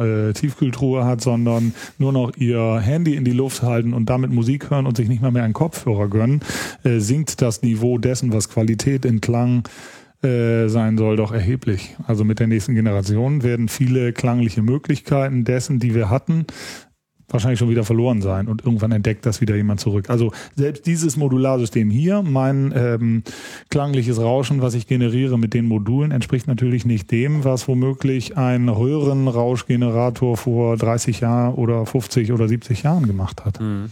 Und ob das eine besser ist oder als das andere, sei dahingestellt, aber ähm, auf jeden Fall ist es anders und ähm, ist dann die Frage, was ist das Original und was ist äh, wie charmanter oder entspricht mehr dem, äh, wo wir hinwollen. Es gibt ja auch viele digitale Klangwelten, äh, die man analog oder irgendwie, die, die einfach neu sind, die interessant sind und die mit Sicherheit unsere Kultur des Hörens prägen werden und die man niemals analog rekonstruieren kann. Natürlich kann ich sie irgendwie samplen und dann wiedergeben, aber ich kann sie da nicht schöpfen, weil sie einfach digitale Klänge sind. So, das heißt, mit MOOC ging's los, kann man Mit sagen. MOOC ging's los und wurde es äh, plötzlich zu einem Produkt. Weil MOOC war auch Kaufmann oder wollte gerne einer sein. Mhm. Und hat dann nicht nur ein Experimentierding gebaut, womit er dann eine Filmmusik gemacht hat, sondern er hat gelacht, gedacht, wie, wie baue ich davon 20 Stück, 30 Stück und wie werde ich die los? Und hat Modularsysteme und äh, später auch Synthesizer an Menschen wie die Stones oder ähm, was weiß ich, die Stones haben es nicht verstanden und haben es zurückgeschickt, aber ähm, diverse Künstler der Pop, Elektronik und Unterhaltungsmusik verkauft und äh, hat dann weltweit das ähm, neben anderen, die in gleicher Zeit auch mit der Materie gearbeitet haben, äh, etabliert. Was waren denn so, fallen dir ein paar, paar wichtige Künstler ein, die jetzt, sagen wir mal, auch den Synthesizer als solchen auch wirklich in den Mittelpunkt gestellt haben, also die jetzt ja nicht nur einen stehen hatten und dann hat er halt so den Beat gemacht und dann war's das, sondern die auch äh, jetzt wirklich da explorativ so rangegangen sind oder sich vielleicht auch ihre eigenen Sachen gebaut haben? Ah, die hatten, glaube ich, alle einen stehen derzeit, aber ähm, die meisten haben daran ein bisschen rumexperimentiert und sind nicht ähm, zu dem Ergebnis gekommen, was das Produkt ähm, hätte abbilden können oder haben es teilweise dann irgendwie auch nicht als das erkannt, was es hätte sein können. Äh, ich weiß jetzt eher die Leute von heute, die das Zeug benutzen und ähm, zwischenzeitlich gab es so eine Phase Tangerine Dream, äh, definiert sich, glaube ich, eher schon durch sowas. Ähm, ich weiß auch nicht. Ähm, es gab ja so Größen wie, was weiß ich, Jean-Michel Jarre. Genau, das ist doch eine ganz dicke Nummer, die heute noch ja. dabei ist und mit äh, Sammlungen an analoger Hardware auf Tour geht und das ganze Zeug dabei hat. Ja. Jean-Michel Jarre. Also auch nicht jedermanns Geschmack. Also mein Geschmack traf traf schon. Ich bin äh, großer Jar-Fan, kann ich mich gleich ja, mal mit outen. Ne? Ja, das ist auch ein äh, sympathischer Kerl. Ich fand, ich fand das bemerkenswert, ähm, wie der ähm, ja auch ausschließlich mit, also ist ja nicht so, dass es nur ein Gerät gewesen wäre und dann hat er dazu auf seiner Gitarre geschrammelt oder so, sondern seine, seine gesamte Musik war ja Synthesizer-Musik. Ne? Ja. Ähm, dann gab es auch noch diesen äh, verrückten Japaner. Pink Floyd. Pink Floyd? Pink Floyd hat doch auch ganz viel mit so einem Zeug gemacht. Die haben doch auch ganz viel Ach so. Klangformung. Pink Floyd, Japaner. Äh. Verrückte Japaner, ja. Gut, aber Pink Floyd hat es wiederum gemischt, nicht wahr? Also das war ja, ja. keine reine äh, Synthesizer-Melodie. Äh, ne? Ja. Äh, jetzt überlege ich gerade, wie hieß denn dieser verrückte Japaner, von dem ich dann auch mal irgendwie so eine CD hatte. Da komme ich vielleicht gleich noch drauf. Ja. Ja, gut, also ähm, Kraftwerk. Ja, genau, Kraftwerk ist ja ähm, das Paradebeispiel. Da war noch was. Ja. genau. Die haben aber auch wirklich selbst gebaut, ne? Die haben ja auch selber experimentiert oder haben die sich bauen lassen?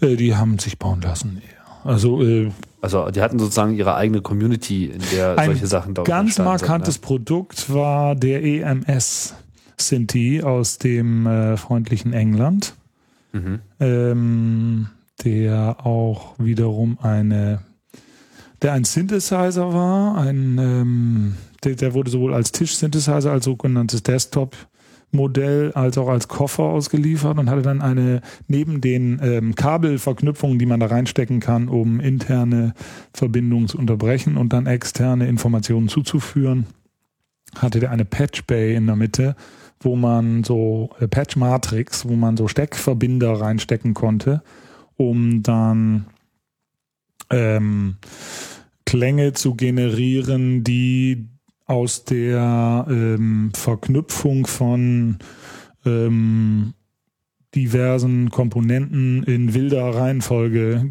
generiert werden konnten. Damit haben zum Beispiel, also Kraftwerk hatte einen, Florian Schneider hatte, glaube ich, einen der ersten, den er, glaube ich, von Konrad Schnitzler hatte, soweit ich weiß. Konrad Schnitzler war ähm, der äh, Vorzeigeschlosserjunge aus dem Schülerkreis des Professors Josef Beuys von der Kunstakademie Düsseldorf, der nur seine Professur in Düsseldorf angetreten hat, wenn da auch einfache Menschen Zugang zu haben. Und ich glaube, Konrad Schnitzler war ein einfacher Mensch zu der Zeit und ist dann in die Musik gegangen und hat, ähm, nee, ähm, Sinti A oder Sinti AKS heißt der von der Firma EMS. Also ich bin hier das ist wir das. Müssen, wir müssen was, mit den, mit Tim, den Tim hat gerade ähm, ein schönes Bild recherchiert von einem ja Sinti, A, ein, Sinti 100 war das, glaube ich. Nee, ARP 2500. ARP, ja gut, aber das sind dann so die größeren Schiffe. Wie bist du denn da gerade hingeraten? Ach so, hier irgendwie da. Und ähm, der Sinti A oder Sinti AKS war ein relativ kompaktes Modell und damit hat ähm, dieser Konrad Schnitzler zeitweise, ja, davon gibt es eine Kofferversion, was du da jetzt aufgerufen ja, das hast. Ich hier mal einen gefunden. Genau. Und das, das ist diese kleine Matrix, das sieht so ein bisschen aus wie Schiffe versenken. Ne? Genau, das, so genau so sieht das aus. Und wenn du da äh, die richtigen Pins reinsteckst, dann macht das Ding plötzlich von selber Rock'n'Roll. Also nicht, nicht das, was wir als Rock'n'Roll ähm, aus der Geschichte kennen, sondern macht dann eben oder sowas. Und ähm, das über Stunden. Und dann äh, hat sich zu der Performance eines solchen Instrumentes über die größten Boxen, die er kriegen konnte, zum Beispiel ein Herr Schnitzler mit dem Rücken zum Publikum in die Frankfurter Oder Frankfurter Oper gestellt mit einem Neonstreifen auf dem Rücken und hat das 60er Jahre Schlips- und Kragenpublikum unserer Eltern- und Großelterngeneration mit dem empört, was heutzutage noch den Jugendlichen begeistert, wenn er das Rauschen aus meinem Modularsystem über einen Zufallsgenerator ähm, verbindet und sagt, das ist ja geil, das macht ja und dazu noch ein bisschen und die Halle rockt. Das reicht ja. Das ist eigentlich für jeden grandios, wenn man dann drei Kabel steckt und denkt, Mensch, sowas, das habe ich so noch nie gehört und das habe ich jetzt gemacht. Dann sage ich, ja, das hast du jetzt gemacht und dann, das hat aber Konrad Schnitzler vor 30 Jahren so ähnlich auch schon gemacht. War alles schon mal da. Ähm, jetzt sollten wir vielleicht mal noch mal ein bisschen mehr hier auch äh, das Gerät an den Start bringen, weil ich wollte mal so ein bisschen hier, also jetzt auch nicht so viel Zeit jetzt in, in ewigen, ewigen Geschichtsrepetitionen äh, verlieren, sondern mich würde jetzt wirklich mal so ein bisschen interessieren, was sind denn nun eigentlich wirklich die Kernkomponenten von Synthesizern, die sich so etabliert haben und die man so verstehen sollte, um überhaupt mal dahinter zu kommen, was Klangerzeugung in der Regel so ausmacht. Da nehme ich jetzt mal eine längere Strecke hier für mich und fange mal an zu sprechen. Also der gewöhnliche Synthesizer, egal ob es der Moog von vor 40 Jahren ist oder der billige Korg äh, sowieso äh, von heutzutage aus dem äh, von der Tankstelle für 500 Euro oder ob äh, ne bei Lidl oder das ähm, Luxusmodell Lidl. oder was weiß ich. Ich meine Lidl, Synthesizer? Äh, Lidl ist der größte Musikfachverkäufer in Irland. Unser Discounter Supermarkt Lidl. Also ich habe in Irland auf einem Workshop ähm, gearbeitet, habe ich einen Prospekt gesehen, da verkauft Lidl, hat einen eigenen Prospekt oder ich glaube, das war Lidl oder irgend so eine, irgend so eine Bude vielleicht war es Aldi, nee, ich glaube, es war Lidl, aber das war ein achtseitiger Prospekt, der ging in alle Haushalte, da war ein Schlagzeug, eine Bassgitarre, ein Dings und all so ein Zeug war da drin und das kauft man dann heutzutage da. Ja, okay. so ist die Welt. Ne? Okay, okay. Und wenn das dann alle machen und denken, oh super, ist ja billig und mein Junge wollte ja immer schon mal in Irland gibt es kein Fachgeschäft mehr. Das größte Fachgeschäft, was in Finnland für Musikinstrumente zuständig ist, sitzt in Deutschland. Ach. Also, also nicht, bist jetzt nicht du. Das ist Europa, das bin nicht ich. Nee, das will ich auch nicht sein. Okay. Aber die haben ja auch nicht alles. So, äh, da sind wir wieder zurück beim Rauschen es rauscht eben auch in Finnland manchmal, ne? Und Schnee und Wind haben die ja auch und deswegen wollen die auch sowas natürlich haben für ihre Filmmusik und äh, finden dann ihren Fach. Aber Rauschen ist doch jetzt schon eine relativ komplexe Angelegenheit, oder? Äh, naja, aus Rauschen kann ich irgendwie zum Beispiel, wenn ich das an verschiedenen Stellen abgreife, zum Beispiel eine Zufallsspannung machen. Also, äh, wenn ich ein. Äh, Aber warte, mal langsam. Also, ähm, soweit ich das irgendwie verstanden habe, so das Einfachste, was man jetzt erstmal so erzeugen kann, also was jetzt, sagen wir mal, wenn man auch erstmal anfängt, sowas zu bauen, sind eigentlich so normale Sinusfrequenzen oder so. Schwingungen. Schwingungen halt. Oszillatoren. Genau. Selbstschwinger, wie man auch so schön sagen könnte. Und da fängt's gibt nicht es, damit an? Ich meine, man ja, damit fängt es an. Damit fängt es an. Dann fangen wir doch damit mal an. Zack. Da haben wir ein Rechteck. Es gibt Oszillatoren, die machen schnell und die machen langsam. Und ob sie schnell oder langsam machen, das kann ich steuern. Und das macht sie vom Oszillator zum Voltage Controlled Oszillator, weil ich die Frequenz eines Oszillatoren mit einer anderen Frequenz oder mit einer Spannung steuern kann. Was schwingt denn da? Da schwingt ein Schaltkreis. Ich denke, das ist irgendwelches Gelöt aus Kondensatoren und Transistoren, wo sich irgendwas belädt und wieder entlädt und mhm. wieder belädt und wieder entlädt. Und die Geschwindigkeit dessen, die kann ich wahrscheinlich steuern, dadurch, dass ein anderer, dass ein Strom zugeführt wird, mehr oder weniger. Beziehungsweise eine, eine Spannung variiert wird, genau. Voltage. So. Mhm. Und ich mache das mal. Also ich habe zum Beispiel hier einen ähm, möchte gern Sinus, den kann ich in seiner Oktavlage verändern. Ich glaube, ich muss jetzt mal hier mal das erste Mal meine Position äh, verändern, mir das mal von der Seite angucken. Ganz interaktive Sendung heute hier im ja, Stehen. Sehr schön. Also ich habe hier jetzt mal so einen Standard-Oszillator von der Firma Döpfer. Der liefert hier ähm, vier Ausgänge und da sind Symbole dran. Das eine ist eine Sinuswelle. Da kommt sowas raus. So klingt Der zweite Ausgang ist ein Dreieck. Das klingt, klingt genauso. so ähnlich. Der dritte Ausgang ist ein Rechteck. Das klingt ein bisschen schärfer. Und der vierte Ausgang ist ein Sägezahn. Das klingt so. so das sind eigentlich so die klassischen äh, Hüllkurven, die man eigentlich so. Nicht Hüllkurven, das sind Wellenformen. Ja, Entschuldigung. Und Wellenformen. Ähm, der Sägezahn ist ähm, recht äh, scharf. Ich stelle den mal ein bisschen tiefer. Der, die Pulsweite hat die meisten Obertöne. Also das lernen wir teilweise auch im Mathematikunterricht, dass man jetzt zum Beispiel so ein Rechteck, wo ähm, oben eine Flanke ist und unten eine Flanke ist, das kann ich mir ähm, definieren aus einer Summe seiner Obertöne, die allesamt Sinen sind, also äh, Sinusse. Wenn ich jetzt sage, von einem Rechteck ziehe ich einen Sinus mit gleicher Frequenz ab, dann bleiben zwei kleinere Sinusse über, also die halbe, die doppelte Frequenz, dann auch noch abgezogen und dann nochmal Davon brauche ich dann aber zwei und von der nochmal davon halbierten brauche ich dann aber vier und so weiter.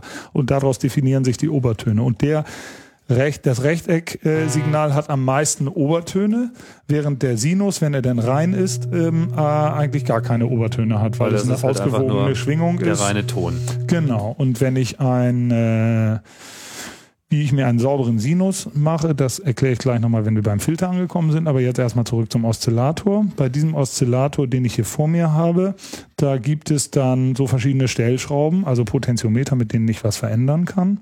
Die erste davon hat eben Einfluss auf die Oktavlage und der zweite davon hat Einfluss auf so ein bisschen Tonhöhe.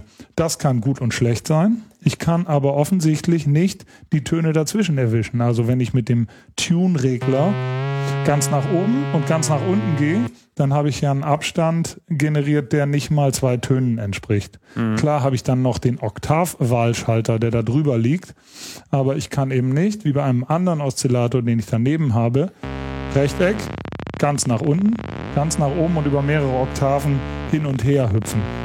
Mhm. Das ist ein kleines Detail, aber. Das heißt, so unterscheiden sich halt auch diese Module, nicht? Also Döpfer genau. ist jetzt so ein deutscher Hersteller. Die sitzen in Herr, München, ja, Herr, genau. Das Herr, ist eigentlich so Döpfer, der. Ne? Herr, ja, genau. Herr, Herr Dieter Döpfer hat sich da vor zwölf Jahren viel Gedanken gemacht und hat dieses preiswerte inzwischen größte Modularsystem oder populärste Modularsystem der Welt, äh, in seiner Dimension eher das kleinste, nicht das kleinste, aber eins der kleineren, ähm, entwickelt also und kompakt, aber kompakt, vielfältig. Genau, genau. sehr mhm. vielfältig geworden, weil er auch äh, schlauerweise sehr offen mit seinen Normen umgeht und sagt ja hier wieso, das sind die und die Stecker, die kannst du da und da kaufen und ähm, das mache ich mal so und so und da ist der und der Strom und ähm, so und so breit müssen die Maße sein, damit man da ein Modul reinbauen kann. Und also ist alles wohl spezifiziert. Ja, ist alles wohl spezifiziert und der ganz große glückliche Umstand, der auch, äh, glaube ich, ein bisschen dem geschuldet sind, dass wir alle so aktiv dafür werben,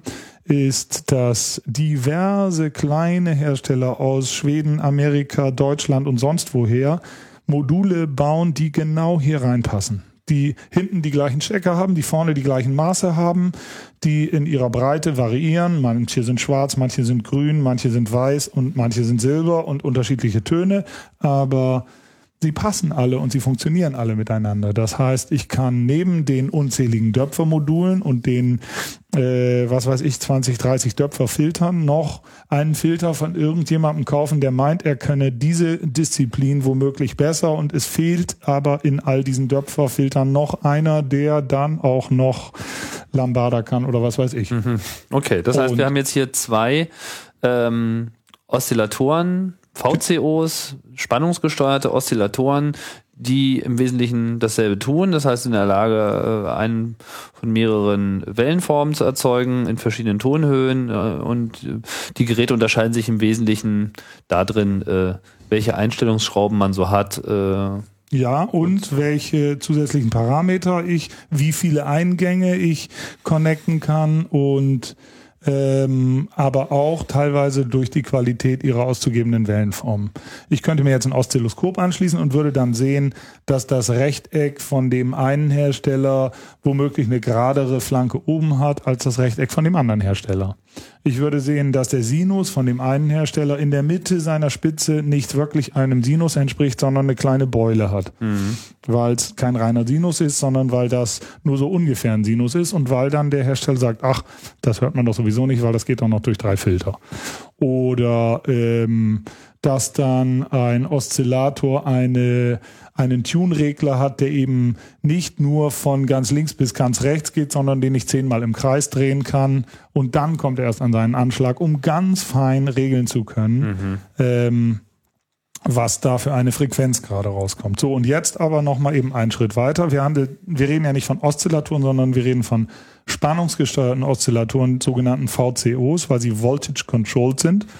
Das heißt, dass ich die Frequenz dieses ähm, Selbstschwingers beeinflussen kann durch eine anzulegende Steuerspannung. Und dafür haben diese Oszillatoren dann einen Eingang, der heißt CV. Da stecke ich jetzt mal bei einem der Oszillatoren von einer englischen Firma ein Kabel in den CV-Eingang. Das heißt, das ist sozusagen die Control Voltage. Genau. Und da Steuer kann ich jetzt Steuerspannung. genau die Steuerspannung.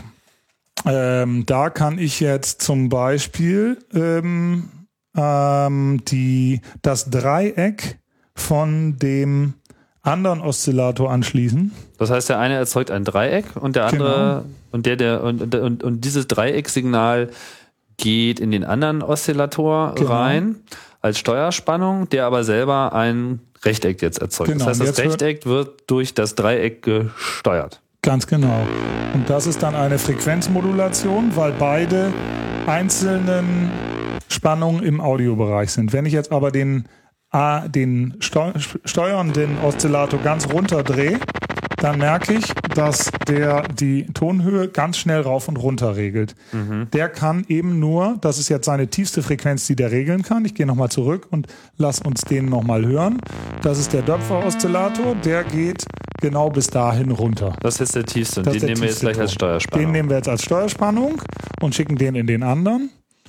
Und damit haben wir da dann sowas. Jetzt mache ich das gleiche mal andersrum und sage, ich nehme das Rechteck vom Döpfer, drehe den in den hörbaren Bereich und gebe dem ein CV von dem ersten und drehe den ganz runter. Aha. Aha, der kann also auch nicht ganz runter. So, das heißt, wir kommen also nicht tief genug, um zum Beispiel einfach hinzukriegen. Ah. Und dafür nehmen wir jetzt dann irgendwas anderes, nämlich unser, unsere Antenne, die wir vorhin schon mal hatten. Das Theremin. Das Theremin, diese Theremin-Antenne, die kann ja eine Also es ist auch nur so ein Modul auch von äh, Döpfer, hast du ja auch schon gesagt. Genau. Das hat auch nur zwei Regler, also zwei Potis. So. Genau, und der generiert in Abhängigkeit der Nähe meiner Hand zur Antenne eine generiert der eine Steuerspannung. Und eine Steuerspannung, um das nochmal eben zu definieren, ist einfach eine Spannung in diesen Fällen zwischen 0 und 5 Volt. Mhm. Also wenn ich da nicht dran bin und den richtig eingestellt habe, den ganz runterdrehe, dann ist da 0 Volt. Und wenn ich da dann rankomme, wenn ich den dann, dann drehe ich den hoch, da kann ich den so ein bisschen einstellen, dass der richtig reagiert. Im Prinzip das Beispiel, was wir vorhin schon gebracht haben, ne? Jetzt wissen wir auch, wie es funktioniert. Und das steuert einen Oszillator. Was ich gehe jetzt mit der Hand daran und dann. Genau. genau. Und so kann ich da eine. Damit wir das hören, geht das jetzt nochmal in ein anderes Modul, nämlich in ein Mixer-Modul. Also das, was man ja irgendwie am Ende auch braucht, um verschiedene Klänge dann auch eben, naja, zu mixen. Genau. Das ich im Moment dafür benutze, um immer mal ein bisschen leise zu machen, damit dem joggenden Fahrradfahrer das Ding nicht von der, von der Rübe knallt, mhm. wenn ich das Kabel reinstecke. so. Ähm. So, das ist jetzt sozusagen genau, erstmal. Den benutze ich jetzt aber trotzdem mal für die ähm, Steuerspannung von dem einen Oszillator, der dann mit seinem Rechteck. Also das Theremin steuert jetzt den Oszillator und dann da wieder raus. Das heißt, jetzt hast du sozusagen eine Kaskade aus zwei Steuerspannungen. Das Theremin liefert die Steuerspannung für den ersten äh, genau. Oszillator, der dann wiederum in seinem Ergebnis die Steuerspannung für den zweiten Oszillator liefert. Ja, genau. Äh, ich höre gerade nicht so viel muss hier mal an die Antenne rangehen, ne? Oh. Wenn ich nah ran bin, ist es so. Wenn ich jetzt weiter weggehe, wird es schräg. Will man ist das jetzt hören? gar nicht so sexy. Will man das nee. hören, ist immer die Frage, die man sich stellen muss. Will man das wirklich hören? Wollen wir das wirklich wissen? Jetzt mache ich mal den da auch noch rein. Und jetzt mache ich mal, ach so, da fällt mir auch noch ein tolles Experiment rein, eine Cross-Modulation. Warum können die denn nicht, der eine macht den einen und der andere macht den anderen? Das ist doch überhaupt das Beste, was wir haben. Also gehen wir aus dem Rechteck da raus und jetzt sagen wir, das Rechteck vom einen steuert den anderen und das Rechteck vom anderen steuert den einen. So, und dann wird es richtig sportlich. Dann brauche ich nämlich gar nichts mehr anzufassen. Das heißt, jetzt modellierte sich das alles gegenseitig und man nutzt da die verschiedenen Ausgänge. Oh Mann, aber Jetzt- so richtig überzeugenden Technosound habe ich jetzt noch nicht gehört. Nee, darum geht es ja auch nicht. Jetzt kann ich aber nochmal klar machen, was für einen Einfluss auch die geringsten Drehbewegungen jetzt haben. Drehbewegungen haben.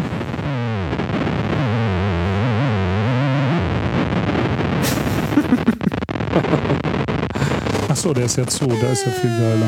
So. So, jetzt haben wir aber, jetzt haben wir aber was, mach mal aus. Ähm, eine Sache hast du nicht erläutert. Wir haben ja jetzt ja noch eine Filtergeschichte noch mit äh, drin Genau, gehabt. den hatte ich eben versehentlich, den hatte ich die ganze Zeit noch drin, weil ich vorhin ja das Rauschen gefiltert hatte und da noch das Kabel drin stecken hatte. Das heißt, alles, was wir gehört haben, stimmt alles gar nicht. Wir müssen nochmal von vorne anfangen. Nein, doch, doch. Das war schon ungefähr. Ähm, es ging ja auch nur um die Steuerspannung bis jetzt und um die ähm, Tonhöhe von Oszillatoren grundsätzlich. Okay, dann können wir ja vielleicht mal jetzt hier auch zu den Filtergeschichten kommen, weil das ist ja dann immer so das nächste, was man nimmt, oder? Ja, genau. Hier habe ich zum Beispiel den äh, oder einen der billigsten, äh, preiswertesten, sagt man ja als Verkäufer, Entschuldigung, Ja. äh, den preiswertesten Filter der Firma Döpfer, den äh, WASP-Filter im äh, System, den ich sehr gern habe, der allerdings leider nicht selber pfeifen kann, also eigenresonanzfähig ist. Das erläutere ich mal deshalb an einem anderen Beispiel und nehme mir mal Also was ist denn das eigentliche, die eigentliche Aufgabe eines Filters? Ähm, das ist das ganze System, was wir hier vor uns sehen, das nennt sich subtraktive Synthese, weil man dauernd irgendwas abzieht. Und der Filter ist äh, eigentlich der Inbegriff des Abziehens, weil der nimmt Frequenzen weg. Und der nimmt entweder die hohen Frequenzen oder die mittleren Frequenzen oder die tiefen Frequenzen weg und schneidet sie an einer sogenannten Eckfrequenz der Cut-off Frequency ab. Und wenn er die tiefen Frequenzen abschneidet, dann nennt man ihn einen Hochpassfilter. Wenn er die hohen Frequenzen abschneidet, nennt man ihn einen Tiefpassfilter. Weil er halt also sozusagen das durch, weil der Tiefe kommt durch, also es ist ein Tiefpass, also Tiefpass macht hoch weg und Hochpass Genau. macht tief weg. Dann gibt es noch einen Bandpass, der ein schmales Band passieren lässt. Und dann gibt es noch einen, Also ein Ähm, Frequenzband, ein von bis Bereich. genau, und dann gibt es noch die äh, Antipathie davon, das Notch, was eine, ein Kerbfilter hieße in deutscher Sprache, Ja. der eine Kerbe aus dem Frequenzband rausschneidet. Was ist das jetzt was anderes als ein Bandfilter? Also Der Bandpass lässt ein schmales Band passieren. Der schneidet unten ähm, mit einem Tief, äh, mit einem Also der Hochpassfilter lässt das ab. Band, achso, verstehe, das ist sozusagen das Gegenteil. Also der Genau, Ba- ja. Band, beim Band bleibt das Band über und beim Notch bleibt, Bleibt dieses der Band nicht über. Genau. Genau, Mhm. da wird das Band weggenommen. Verstehe. So, und jetzt nehme ich mal hier ein. Ähm, Das heißt, sowas könnte man zum Beispiel, so einen Notch-Filter könnte man zum Beispiel benutzen, wenn man so einen 50 Hertz Brummen irgendwo äh, drin hat, dass man den halt einfach auf diese 50 Hertz anlegt und dann sind die 50 Hertz weg, oder? äh, ja, das geht. Mhm. Das wäre denkbar. Jetzt muss ich mir mal, ich kenne diese Filter hier auch alle nicht so richtig. Ich nehme mal einfach hier. Vielleicht hier nochmal so zur Ähm. Erklärung. Also wir haben jetzt hier locker 1, 2, 3, 4, 5, 6, 7, 8, ja, so 20, 24 verschiedene Module hier klemmen. Das sind zwei kleine Koffer voll, die ähm, übrigens handgepäckstauglich sind für Vielflieger, die sich gern hier oder da ähm, mit elektronischer Musik beschäftigen. Ähm, sechs HE-Koffer, das sind die kleinen ähm, Döpfer-Cases, die dadurch bezeichnet sind, dass sie mit Kabeln verschließbar sind. Also man kann seine Patches, wie sich das nennt, also so wie die Kabel in den Koffern unter den Modulen dann stecken, die kann man einfach stecken lassen, macht Mhm. einen Deckel drauf, fliegt irgendwo hin, macht einen Deckel ab, steckt die Audioverbindung ran und los geht's. Mhm. Das will man ja auch. Genau, ja, das ist dann der Ersatz für Total Recall. Ich höre da auf, wo ich aufgehört habe. Zieh nur ein Kabel raus, mach den Deckel zu und mach den woanders wieder drauf. Das ist geil. Habe ich heute nicht gemacht, weil ich mit dieser Kombination noch nicht gearbeitet habe. Mhm. Insofern ist das hier eher so ein bisschen Also das experimental. System ist sozusagen in seiner Konfiguration persistent, wie wir Computer Persistent. Aha. Ja, ja. Ah, siehst du, ist da wieder, Verbleibt. wieder was. Ja, ja, stimmt. Ach, sehr schön. Wunderbar. So, jetzt nehme ich mal hier einen Filter, da kommt phänomenalerweise gerade gar nichts raus, was mich sehr erstaunt. Das prüfe ich nochmal. Das Schöne ist ja, dass man immer einfach ein Kabel reinsteckt und sagt, okay, Jetzt das ist der Eingang, kommen, das ist der aber nix. Ausgang, da kommt nichts. Das heißt, da habe ich vielleicht vergessen hinten. Doch, da kommt was. Aber sehr seltsam. Oh, Irgendwas machen, was nicht ganz so kratzt und schabt. Muss doch auch schön gehen. Ja, Was ist denn jetzt mit die Quelle? nicht. Ach, du hast jetzt noch dieses komische, nimm doch mal einen reinen, äh, so eine reine, so ein rein, äh, so, reines stimmt, Rechteck ja, oder so. ja. Genau. Das ist toll. Der oder Rauchassistenz, ja, drin. definitiv. Wir arbeiten jetzt Sehr mal mit so einem schön. reinen Rechteck. Genau, was angenehm ist, was man gut hören kann. So, da hört Schön. man sowieso was und das wollte ich hören. Das wollte ich nämlich darstellen. Hier ist ein Filter von der Firma Wired. Das ist so ein Armee, der ähm, lange Tretminen gebaut hat, also so Gitarren, Fußbodeneffekte und dann festgestellt Ja. hat, ach Mensch, wieso, wenn ich das in Module baue, dann habe ich plötzlich 30 neue Freunde, weil die Leute, die äh, Module benutzen, auch meistens äh, mit den Gitarristen auf Kriegsfuß sind und dann so Tretminen nicht haben wollen. Das wandelt sich aber gerade so ein bisschen. Und ähm, die Firma äh, Maleco, wollte ich sagen. Ach Quatsch, Entschuldigung. Also Maleco sind äh, zwei Herren aus den USA, die ihrerseits Filter nachbauen von der Firma Wired, ähm, die äh, für ganz besondere Filterschaltungen ähm, einen gewissen Ruhm erlangt hat. Und Ja. eine davon ist der Boogie-Filter, den ich jetzt hier vor mir habe. Das heißt, wir haben jetzt die normale Rechteckspannung eigentlich angelegt. Die klingt jetzt erstmal ohne Filter wie? Ohne Filter klingt sie. Ach, da komme ich nicht ran. Nehmen wir mal die. Damit wir das Original vergleichen können. Das Kabel war jetzt zu kurz in dem Fall. Okay. So, das, Das ist das Original. Das kommt jetzt hier wieder raus aus dem Filter. Das, So, wenn ich den Cut-Off-Frequenz ganz hoch drehe. Das heißt, in diesem Fall haben wir hier einen Tiefpassfilter, ja. der ähm, Jetzt drehen wir ein bisschen hoch. Jetzt drehe ich mal ein bisschen runter und dann gehen plötzlich die hohen Frequenzen verloren. Dann klingt es auch nicht mehr so nervig und das hat man einfach einen, Bleiben über. den Tiefanteil. So, diese Eckfrequenz, die Cut-Off-Frequency, die kann ich mit dem Finger drehen, so wie ich das jetzt tue, Mhm. wenn ich halt an dem Regler drehe. Ich kann aber auch diese Eckfrequenz natürlich modulieren lassen von einem Oszillator, der sich ganz langsam beleg- bewegt. Das mache ich jetzt mal. Dafür habe ich ein LFO genommen, der ganz langsam schwingt, also wieder ein Oszillator, der aber die Sonder, äh, Sonder ähm, Besonderheit hat, dass er ein nur für tiefe Frequenzen Also ausgelegt ist. LFO, Low, Low. Frequency Oscillator. Exakt. Der ist jetzt nicht Voltage controlled, sondern der erzeugt halt einfach nur eine tiefe Frequenz. In diesem Fall ein äh, Dreieck. Und dieses Dreieck kann man hier wunderbar hören, wie es sozusagen immer, wenn es äh, oben ist, erzeugt es viel Steuerspannung und in dem Moment äh, setzt dieser Filter anders ein, als das ohnehin schon tut. Da verändert sich die Eckfrequenz äh, nach oben. Die Cut-Off-Frequenz. ja. Und So, da hat man ja schon so ein bisschen Rhythmus. Genau, und den Einfluss dessen kann ich hier auch noch verändern am Filter. Und äh, dann kann ich noch auf die Eckfrequenz eine Resonanz dazu regeln, wo an der Eckfrequenz das ähm, Signal sozusagen kurzgeschlossen wird, nochmal addiert wird. Und ähm, dann der Das ist jetzt dieser Wow-Wow-Effekt, der dadurch Genau. äh. Ja. den ich jetzt aufdrehe, jetzt auf volle Ja. Pulle und jetzt ist er ganz weg.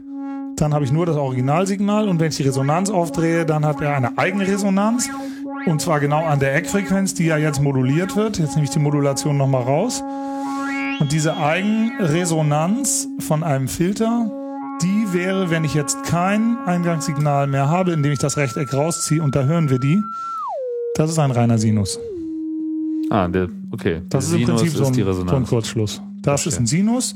Wenn ich einen Sinus brauche, kann ich also einen Filter nehmen und kann über die äh, Steuerspannung, die anliegt vom LFO und Mhm. diesen Sinus moduliert, kann ich eben auch ähm, den so Sinus mit einem Sequenzer oder mit einem ähm, anderen Modul oder mit einem Keyboard, was eine Steuerspannung generiert, spielen. spielen.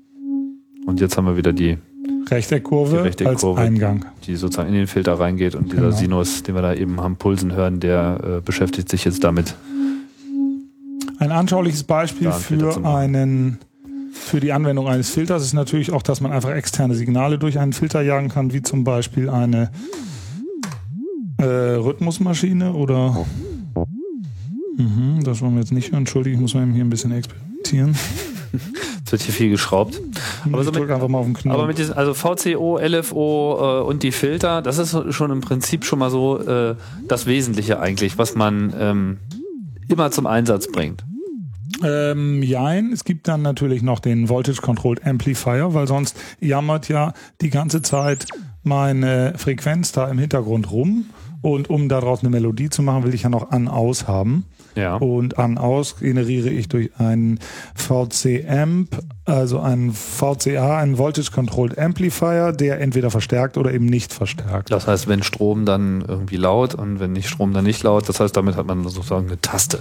Ja, genau. Okay. Und die Tastenbewegung kann ich auch in Abhängigkeit von einem äh, LFO auslösen, indem ich dann sage, das Signal geht eben ähm, hier durch einen VCA. Also auch der rein. VCA ist hier ein Modul und jetzt nicht ein Keyboard, wie man es vielleicht vermuten möchte. Nee, genau. Kriegt dann von einem kriegt jetzt von einem Rechteck aus dem LFO die Information, wann er an und wann er auszugehen hat. Das heißt, wir hören nach wie vor eigentlich dasselbe Signal Genau. wie eben, aber ein, ein Rechteck, also was quasi ja wie, wie, wie ein Schalter funktioniert, geht in diesen VCA rein, steuert den sozusagen und das heißt, wenn ich jetzt hier die Frequenz hochdrehe, dann geht es so. Genau. Und die kann ich im Prinzip so hochdrehen, dass die Frequenz von der Laut- und Leise-Schaltung ihrerseits wieder ein Ton ist. Ja. Wenn ich den LFO in den Audiobereich schalte, Mhm. Verstehe. obwohl ich jetzt ja den LFO eigentlich gar nicht höre, sondern das Gebrummer im Hintergrund. Ja. Crazy. Jetzt habe ich ihn ganz runtergedreht. Da ist er noch so ein bisschen Ja, tastig und so. Aber wenn er ein bisschen schneller wird, dann wird er schon eher zum eigenen Ton. Ja, und hier ist er wieder tastig. Okay, jetzt wieder runter. Von unserem Aber das ist ja auch schon ähm, ganz cool. Filter, der Jetzt haben wir schon so ein bisschen Musik hier, wenn ich das irgendwie in diesem niedrigen Frequenz mache. Das heißt also, ihr habt jetzt eine niedrige Frequenz, eine niedrige Rechteckfrequenz, die den VCA steuert, der wiederum das Signal steuert, was wir vorhin zusammengemixt haben. Und dann kommt da schon so ein bisschen Rhythmus. Immer noch nicht ganz Dancefloor-tauglich, aber you get the idea. so. Sprich, das sind jetzt sozusagen die Klassiker.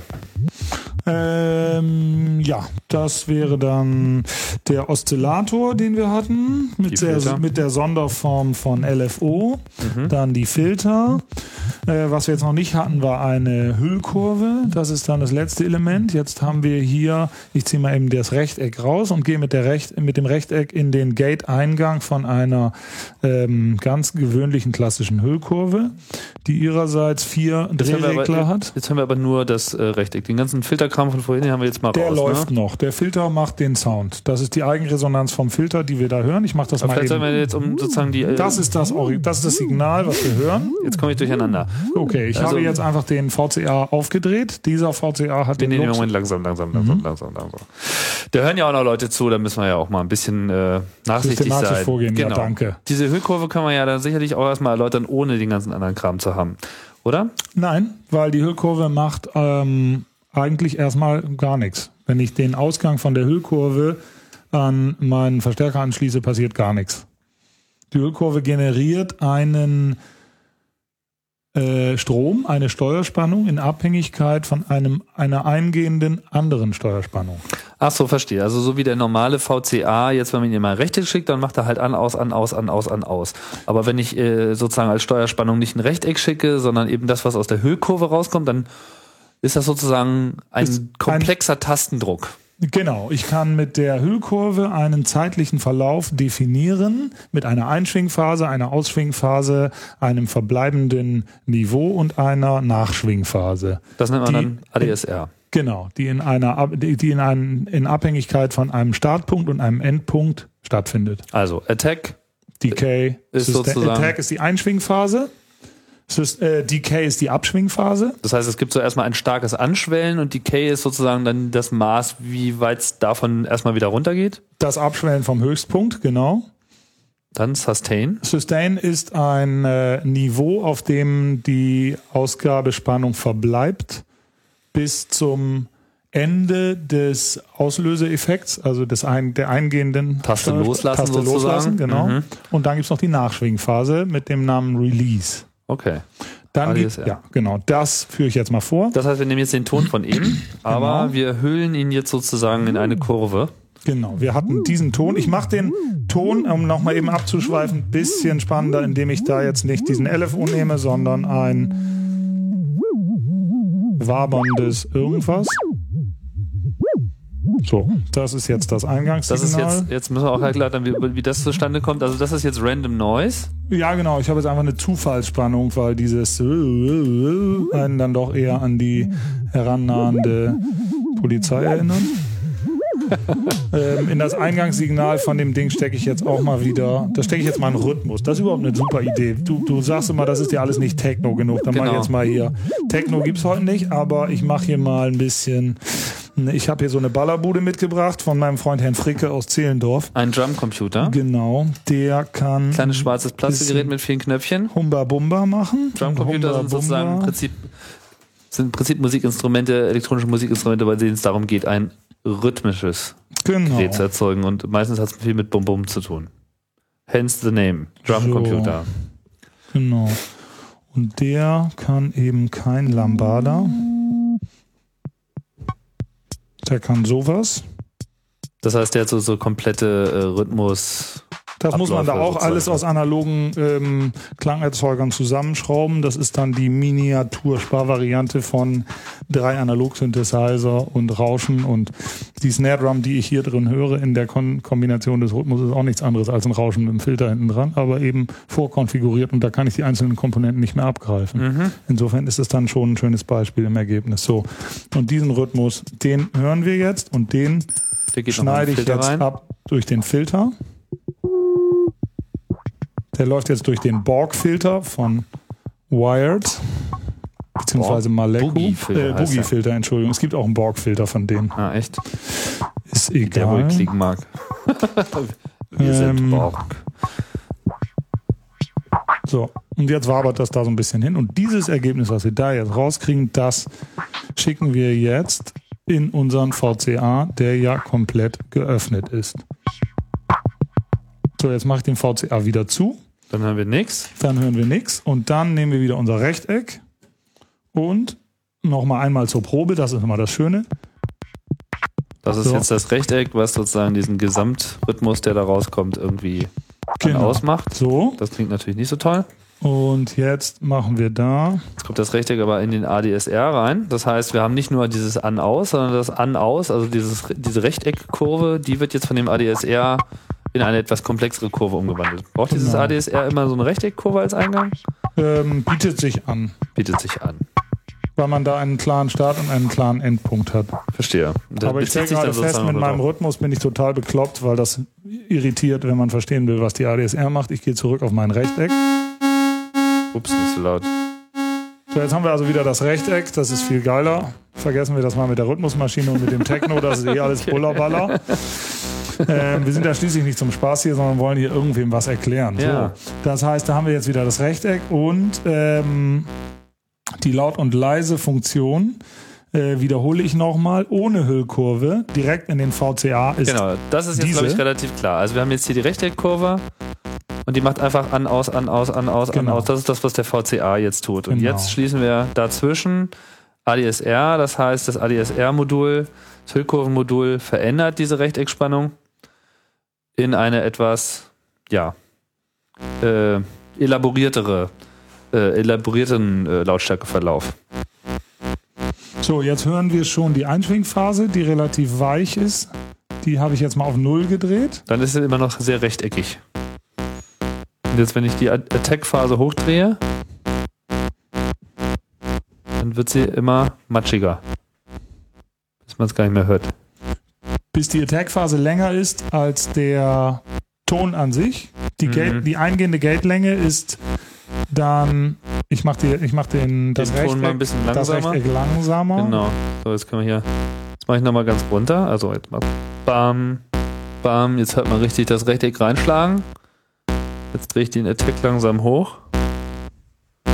Jetzt wird er immer matschiger. Jetzt schiebt er sich so richtig rein. Wow. Man merkt mal, dass so die eine Kante schon so richtig abgeschliffen ist. Okay.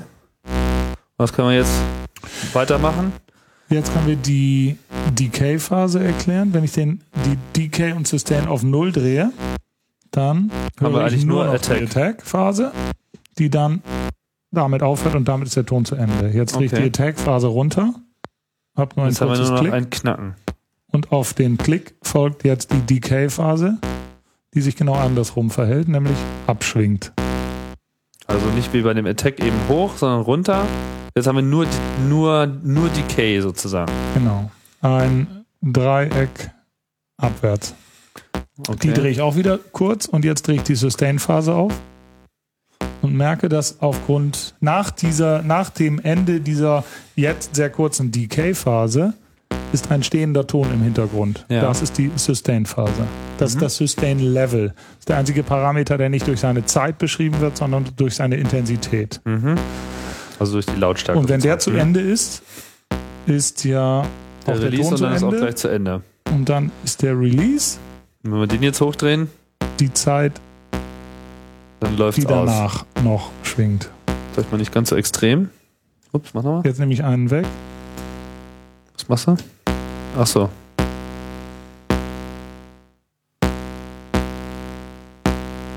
Taste sozusagen rausgezogen, damit dann keiner mehr kam, dass er noch so nachhaltig. Genau. Also der Release ist dann sozusagen einfach der Ausklang. So, jetzt kann man sozusagen den Attack nochmal ein bisschen weicher machen. Warum? Vielleicht noch ein bisschen mehr Decay, dann braucht er auch länger, bis er wieder runterkommt. Den Ton insgesamt ein bisschen kürzer. So. So nähert man sich sozusagen dann dem, dem Ton, äh, den man haben will. Genau. Aber das ist ja nun nur ein banaler Ton. Wenn ich jetzt aber zum Beispiel einen Spannungsverlauf machen möchte. Mach mal aus. Müssen wir mal die Ohren äh, der Hörer auch mal kurz schonen. Genau, und wenn ich jetzt aber zum Beispiel einen Spannungsverlauf über 20 Minuten haben will, weil ich Mike Oldfield habe und äh, gerade irgendwie meine 30 Minuten Performance live mit äh, irgendwas oder Tangerine Dream und irgendwie ganz langsam soll die Lampe angehen und am Ende soll sie am tollsten sein, dann brauche ich eine Hüllkurve, die eben ähm, längere Phasen oder andere Zeiten machen kann. Es mhm. kann auch sein, dass ich eben mit dieser Regelbarkeit zwischen Puck und Poing noch nicht zufrieden bin, sondern auch noch zwischen Pick und Puck und Puck, Puck, Puck, unterscheiden möchte. Und dann brauche ich einfach eine andere. Den Fall hat man häufig, ja. Hm? Ja, nee, das gibt's wirklich, weil das ähm, macht die klangliche Bewertung, ob es sich dabei nun um eine Orgel oder um eine Panflöte handelt, macht der erste ähm, Impuls des Geräusches aus. Und wenn ich tatsächlich dann dadurch äh, Einfluss nehme, dass ich eine Hüllkurve zwischen Pick, Puck unterscheiden lasse, die auf den Filter wirkt, dann kann ich damit äh, sehr große Sachen bewirken. Diese Hüllkurve, die wir jetzt hier sehen, anhand derer wir das erklärt haben, hat einen Bereichsschalter, wo wir jetzt im mittleren Bereich waren. Die hat aber auch einen tiefen Bereich für eben die, ich glaube, bis zu zwei, drei Minuten Verläufe. Und dann hat sie einen hohen Bereich, wo man dann eben wirklich ganz feine Unterschiede bei einem Decay ähm, zwischen äh, ganz kurzen und weniger kurzen Bereichen darstellen kann. Ich mache das nochmal kurz an. Das ist jetzt der hohe Bereich der Hüllkurve, die ich jetzt Achso, ho hoher Bereich heißt genau das andersrum. Das ist der Bereich, den ich meine, das ist der Low-Bereich, weil das natürlich die kürzeste Gesamtzeit ist. Mhm. Und da bin ich auf ähm, 9 Uhr jetzt, da bin ich jetzt auf 12 Uhr, da bin ich jetzt auf 3 Uhr und jetzt bin ich beim Vollanschlag von Decay. Mhm. Jetzt drehe ich das wieder runter, schalte um auf H, Stellung, Stellung High und bin jetzt auf 9 Uhr, bin jetzt auf 12 Uhr. Jetzt ein bisschen langsamer. Gehe jetzt auf 15 Uhr. Da geht es schon gar nicht mehr weiter. Jetzt gehe ich auf Mittel.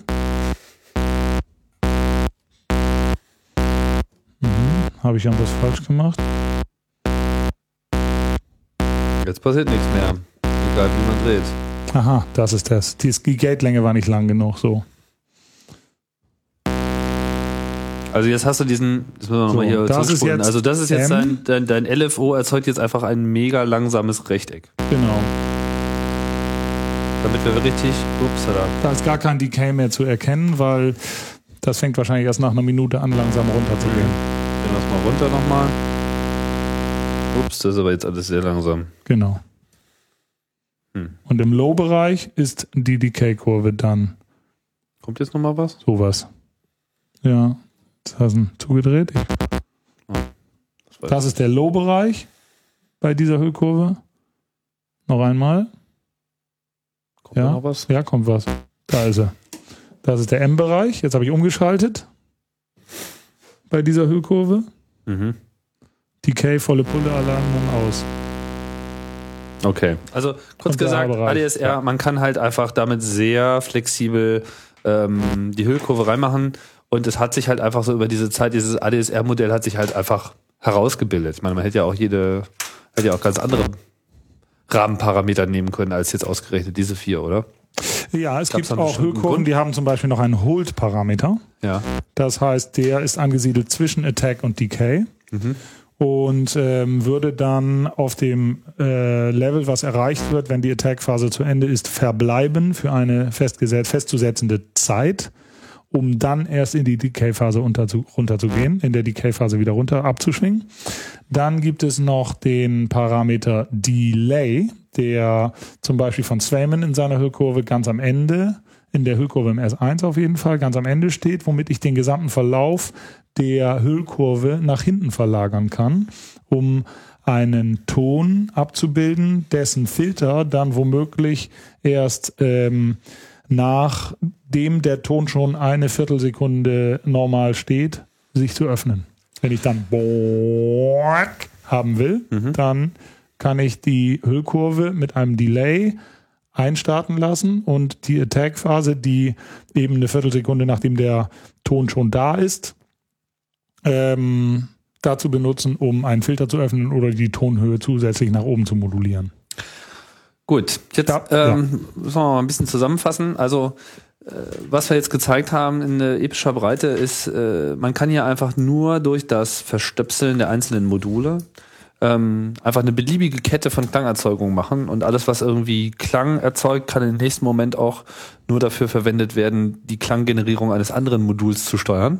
Halt immer mit diesem äh, ja, Control Voltage sozusagen Eingang. Das heißt, jedes Modul, was so einen CV-Eingang hat, da kann man dann halt einfach einen beliebigen Ausgang von irgendeinem anderen Modul reinstecken und damit beeinflusst man dann schon wieder, wie das andere funktioniert. Und dann merkt man auch diese Unendlichkeit der Einflussnahme, was man eben noch so als Endprodukt für einen coolen Ton gehabt hat, benutzt man dann schon wieder nur, um äh, das äh, Modulationsverhalten eines Moduls zu beeinflussen von irgendeinem ganz anderen Ton, der damit vielleicht gar nichts zu tun hat. Da kann man sich ja richtig drin verlieren, ne? Also in diesem ganzen Apparatur. Ja, genau. Jetzt hast du ja hier auch so ein Trautonium Formant-Filter. Das heißt, das ist etwas, das klingt wirklich wie das Trautonium oder was? Das ist eine Komponente dessen, ähm, was auch das Trautonium hatte. Das ist ein vierfaches Filter, was in diesem Fall als Bandpass oder als Tiefpass angewendet werden kann. Jeder einzelne der vier Filterbänder. Ähm, beim Trautonium gab es den subharmonischen Generator, der in Abhängigkeit von der Frequenz des Master-Oszillators. Ich zuppel mal hier die ganzen Kabel raus. Das interessiert Tim. Warum interessiert euch das dann nicht auch? Also stecken wir das doch mal eben zusammen. Ich ruppel mal die Rhythmusmaschine wieder raus. Das haben wir eindeutig abgewählt. Und ähm, stecke hier mal die Kabel neu zusammen und nehme dafür Der Synthesizer-Freund braucht auf jeden Fall eine Menge Kabel, ne?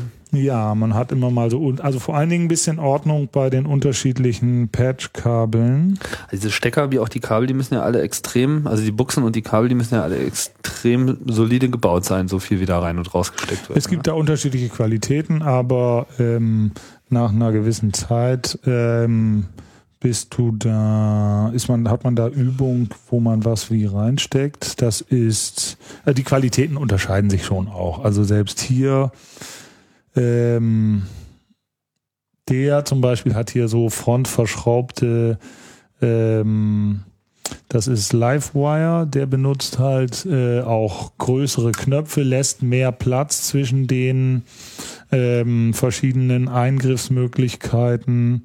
Äh, da sieht man sehr viel mehr Frontplatte und benutzt äh, so metallverschraubte und metallgehäusige Buchsen, wo man die Kabel reinstecken kann, im Gegensatz zu den Kunststoffbuchsen, die allerdings auch eine Metallverschraubung ähm, obendrauf haben von Töpfer. Mhm. Also da gibt es deutliche Unterschiede. Das geht noch weiter. Der ähm, Swayman, Schwede. Aber die sind jetzt nicht zwangsläufig schlecht, nur weil da jetzt Kunststoff mit dabei ist. Nee, also es kommt auch auf die Art der Belastung an. Also diese Livewire-Regler auch, die mehr Platz brauchen auf der Platine, das fühlt sich dann ganz anders an, wenn man da an so einem Knopf dreht. Ähm, die Schalter klingen auch so ohne Funktion schon mal anders als die von Döpfer oder die von, wo haben wir denn nochmal? Hier haben wir noch Analog Solutions, haben wir gerade nichts mit Schaltern. Fricke haben wir hier noch, MFB. Fühlen sich ganz viel weicher an. Aber das macht ja nichts. Kommt darauf an, wie oft ich daran rumschalte. Und ähm, wenn ich unbedingt einen tollen Schalter, kann ich mir auch einen Lichtschalter stellen. Ja gut, aber es, äh, auf jeden Fall muss das schon mal halbwegs solide gebaut sein, weil sonst hat es ja irgendwie keinen Bestand. Aber bleiben wir noch mal kurz bei dem Trautonium. Ja, Wenn wir das, das jetzt hier irgendwie jetzt noch mal, wissen, das ja. will ich jetzt Genau, unbedingt noch mal Kabel wissen, weil das ja sozusagen so der Blick in die Vergangenheit ist, wie man dann so am Anfang auch noch mal äh, Sound Genau. gemacht hat. Zumindest so in etwa, wie es Ich klang. habe hier vorhin schon was reingesteckt, aber das ziehe ich mal eben wieder raus. Man muss auch den Mut haben, immer wieder was rauszuziehen. Genau, Mut zum Rausziehen. Genau, Mut zum Rausziehen nach dem Motto, das kriege krieg ich nochmal hin. So, Out, also was haben wir denn hier? out. Also Trautonium, sollen wir kurz hier mal erläutern, hat Mhm. ganz viele Regler. Das macht die Sache natürlich schwer zu erklären. Aber im Wesentlichen geht es hier darum, verschiedene Bänder äh, zu beeinflussen und die dann immer auf dieselbe Art und Weise. Frequenz, Resonanz und Level. Und derer Genau. gibt es dann vier. Und hat einen Input und hat einen Output. Das heißt, das Ding funktioniert als Filter. Der Trautonium-Formant-Filter ist ein Filter, wie, wie das da auch ja draufsteht. Und ähm, der Filter, warte mal, nee, das lassen wir so. Ich muss mal ein bisschen überlegen, was ich mir selber gemacht habe. Also das. So, jetzt hören wir da schon ein bisschen was. Ein bisschen. Genau. Input-Level auf, Output-Level auf. Das will ich aber Filmmusik Ja, siehste. Upsala. Das war keine Ähm, Filmmusik. Ja, war zu, kommt auf den Film an, ne? ähm, Den will ich aber nicht haben. so, jetzt kann ich da einen Filter aufdrehen. Ich Sag habe mal, jetzt was schickst du gleich. denn da überhaupt rein? Genau, ich schicke da rein ein, äh, das Ergebnis aus dem äh, subharmonischen Generator, den der liebe Herr Dörpfer gebaut hat, auch zur Nachempfindung der Möglichkeiten mit einem Trautonium. Da müssen wir uns aber jetzt erstmal den subharmonischen Generator anhören. Nee, da fangen wir mal an mit der Quelle der Eingabe. Das ist mein ähm, Ribbon-Controller, mein Positionssensor mit darunterliegendem Drucksensor, Ja. der zwei Steuerspannungen gibt, nämlich einmal die Steuerspannung, wo ich ihn anfasse und mit der kontrolliere ich jetzt mal einen Oszillator. Das Ergebnis aus dem Oszillator, das wollen wir jetzt erstmal hören und dafür stecke ich hier nochmal. Da haben wir das Ergebnis von dem Oszillator, den so wir laut. in seiner ähm, Frequenz über den Positionssensor steuern können. Okay. Sehr einmal, schön. also einmal über, das, über die Leiste rüber schubbern, macht diesen Hup. Genau, da habe Okay. ich hier so eine, so eine Leiste von 50 Zentimetern und je nachdem, wo ich den anfasse, verändert sich die Tonhöhe. Wenn ich ihn loslasse, springt er auf den tiefsten Wert zurück, weil er keinen veränderlichen Widerstand erfahren kann. So, und der Ton ist aber immer da. Und wenn ich, wenn ich nicht will, dass der Ton immer da ist, dann benutze ich einen Voltage Controlled Amplifier, Genau. wie wir das eben schon gelernt haben. Und gehe mit dem Audiosignal aus dem äh, Oszillator in den VCA und mit dem Ausgang vom VCA wieder zurück in meinen Mixer. Der, Was steuert den VCA jetzt? ja, bis jetzt noch gar nichts. So. Und dafür nehme ich jetzt aber mal den Drucksensor, der unter dem Ribbon-Controller liegt Hm. und kann damit dann Sowohl die Tonhöhe als auch. Ah, verstehe. Das heißt, dieses äh, Schiebeteil, da kann ich jetzt sozusagen Ja. durch das Links-Rechts-Schieben die Tonhöhe beeinflussen und durch den Druck an der jeweiligen Stelle kann ich sagen, jetzt drücke ich so, wow, wow, wow, drücke ich hier so drauf und das macht dann den Ton überhaupt an oder aus, genau. egal wo ich gerade bin. Cool. Dann wird das ja auch gleich echt so, so was Einfaches zu so einem super universellen Musikinstrument. das heißt, wenn man das jetzt hier irgendwie könnte, da mit zehn Fingern drauf zu spielen, kann ich hier mehrere, nee, ich kann immer nur, doch, ich kann zwei, ich kann mehrere Töne hier erzeugen, oder was? Ja, nee, du kannst nur einen Ton erzeugen. Aber es ist was anderes, wenn ich mit zwei drauf drücke. Nee, dann verändert sich die Tonhöhe von dem einen. Achso, das ist dann irgendwie so in der Mitte davon sozusagen. Genau, ja, okay. Okay, verstehe. Klar. Gut, so. Also, Jetzt gebe ich das Ergebnis davon nochmal. also durch. links, rechts äh, schieben macht Tonhöhe, drücken macht äh, Ton an, Ton aus in einem sozusagen. So, und Das haben wir dann. jetzt schon zusammengesteckt. Jetzt haben wir aber immer noch kein Trautonium. Nee, genau, das Aber wir haben Trautonium. Tonhöhe und an aus Genau, und jetzt gehen wir mit dem Rechteck, das wir ähm, vom VCO vom generieren lassen. VCO generieren lassen, zuerst mal in den subharmonischen Generator. Der hat einen Rechteckeingang und aus dem Mixausgang dieses subharmonischen Generators gehen wir wieder dahin, wo wir eben waren. Aber was ist denn ein subharmonischer Generator? Achso, jetzt hören wir das. Nee, hören wir das nicht. Jetzt hören wir die. Sch- Doch, Achso, Jetzt hören wir das. Der Oszillator, den wir da dem subharmonischen Generator vorgeschaltet haben, definiert nach wie vor die Tonhöhe. Und der subharmonische Generator generiert die Subharmonien. das ist was? Das ist, ich drehe jetzt mal nur den subharmonischen Generator Nummer 1 auf und der hat einen Divisor, der Untertöne generiert. Ah, verstehe. Das ist ein Paralleluniversum zu den Obertönen, der Teilerfaktoren hat, die hier in einer kleinen Digitalanzeige ange angezeigt werden. Jetzt steht er auf 1.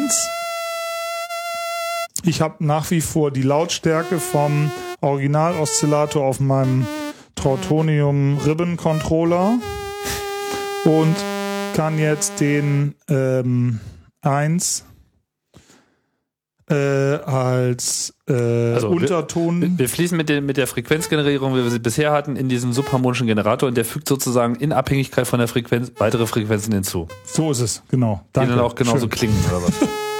Ja, die genauso klingen. Das sind alles Rechteckwellen, die der ausgibt. ah, okay. So, und der kann dann so bis zu vier davon dazu machen. Das heißt, er bereichert im Prinzip das Ganze.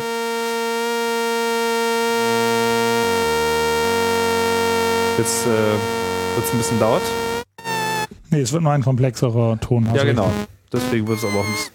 Jetzt mache ich den Original-Oszillator ein bisschen höher. So, Trau Trau Trautonium ist jetzt noch gar nicht dabei, ne? Das ist jetzt der subharmonische Generator, der ein wesentliches Bestandteil des Original-Trautoniums wohl gewesen ist. Aber das ist nicht mein Fachbereich. Also Achso, ich hoffe, nee, ich jetzt, jetzt demonstrieren wir das nochmal. Also wir haben jetzt, jetzt alles so zusammengebaut und das Einzige, was jetzt hinzukam, ist der subharmonische Generator. Und der macht jetzt in Abhängigkeit von der gedrückten Frequenz hier äh, noch weitere hinzu und dann klingt das auf einmal. Subharmonien. Ich habe jetzt vier Subharmonien dazu. Boah, das klingt aber. Dramatisch. Ja, das hat schon so ein bisschen was von die Vögel kommen. Na okay. Du Ja. musst jetzt noch Musik spielen Bis können. jetzt sind sie noch ziemlich am Boden, aber Ja.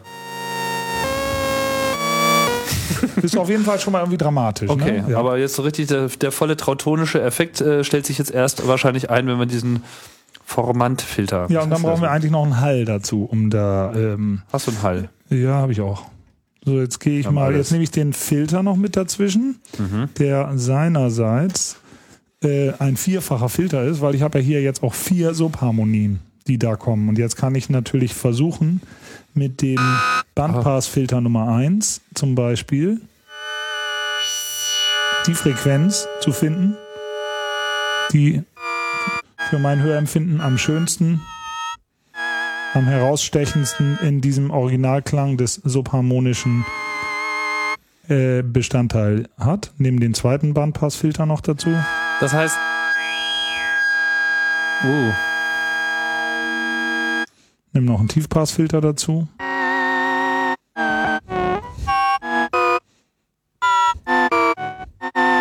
das heißt, das, dieser Trautonium-Filter, der filtert jetzt im Prinzip, subtraktives Prinzip, einfach bestimmte Frequenzen auf eine bestimmte Art und Weise wieder heraus. Ganz genau, aber durch die Eigenresonanz der Eckfrequenzen, die ich hier über einen äh, POTI einstellen kann, derer es da vier Stück gibt, füge ich auch wieder Sachen hinzu. Okay. Also jedes Filter kann über seine Eigenresonanz ähm, auch wieder an der einstellbaren oder zum Teil spannungssteuerbaren Eckfrequenz einen Anteil äh, einer tonalen äh, Geschichte hervorheben oder eben äh, durch die Eigen Selbstoszillation dann auch was hinzufügen. Der das heißt, jetzt brauchen wir eigentlich nur noch einen Hall, damit das irgendwie richtig spacig klingt. Können wir haben. Dann gehen wir nicht dahin, sondern dahin. Wo gehen, upsala, wo gehen wir jetzt rein? Jetzt gehen wir hier in einen ähm, Tiptop Audio Z5000 Multi-Effekt-Prozessor, uh. der auch als Modul in diesem System integriert ist und Aha. der Ups. hallern kann. Da haben wir es. so laut. Nee, ich muss mal hier. Das heißt, das ist so ein drehen. Teil, da kann ganz viele Effekte, verschiedene Hallsachen, da stellt man das dann mit so einem Drehregler ein und es halt.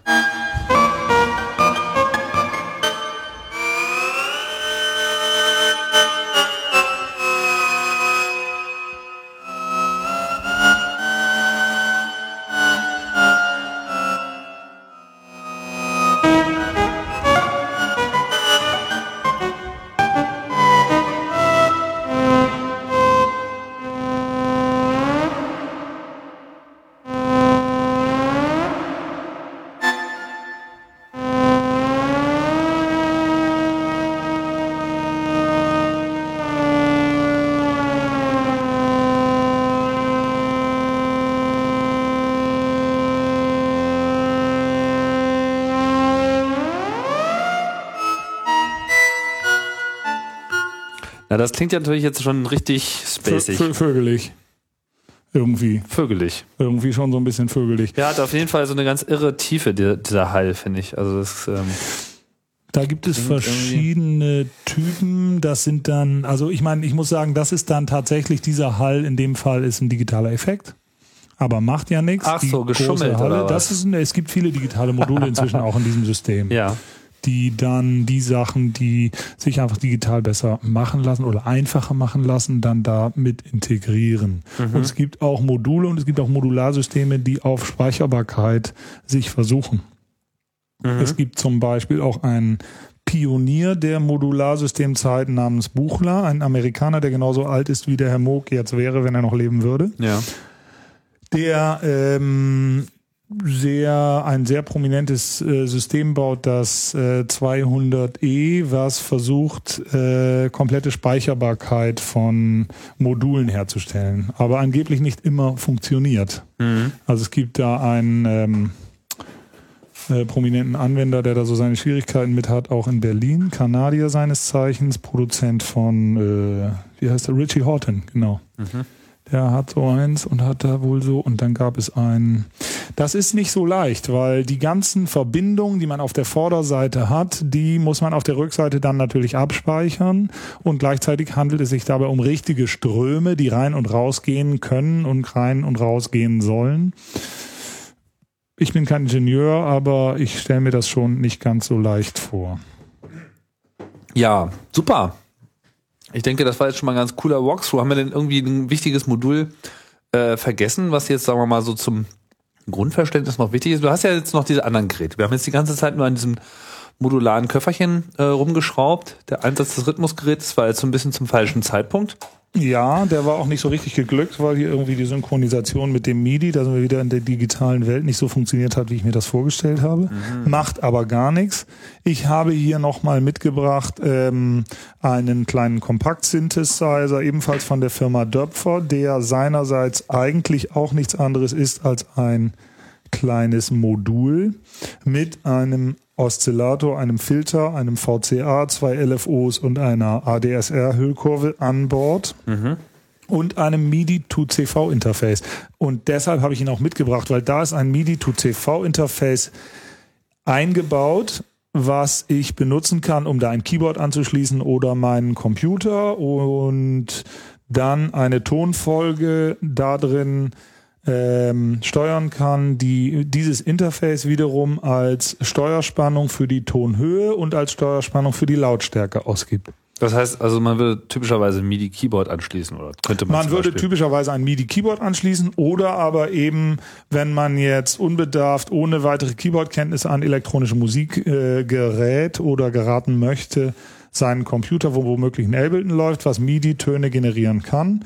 Und dann klickert man sich da in seiner Kiste irgendwas hin, was zum Beispiel die MIDI-Töne für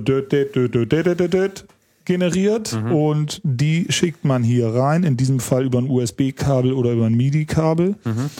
Und das Interface generiert dann bei jedem ein Rechteck für den beginnenden Ton und für den endenden Ton.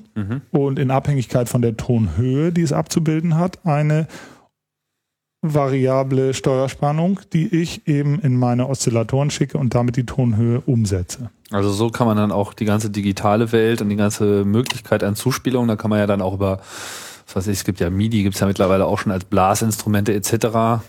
Genau. Das auch alles noch verwenden, um die Klangerzeugung zu machen. Was mich jetzt nochmal interessieren würde, ist, jetzt haben wir hier diesen großen Koffer, man kann da so seine Kabel zusammen machen und das Ding hat ja auch in sich nochmal einen Mixer. Aber wie wird denn nun, meine, benutzt man wirklich das Gerät so live auf der Bühne?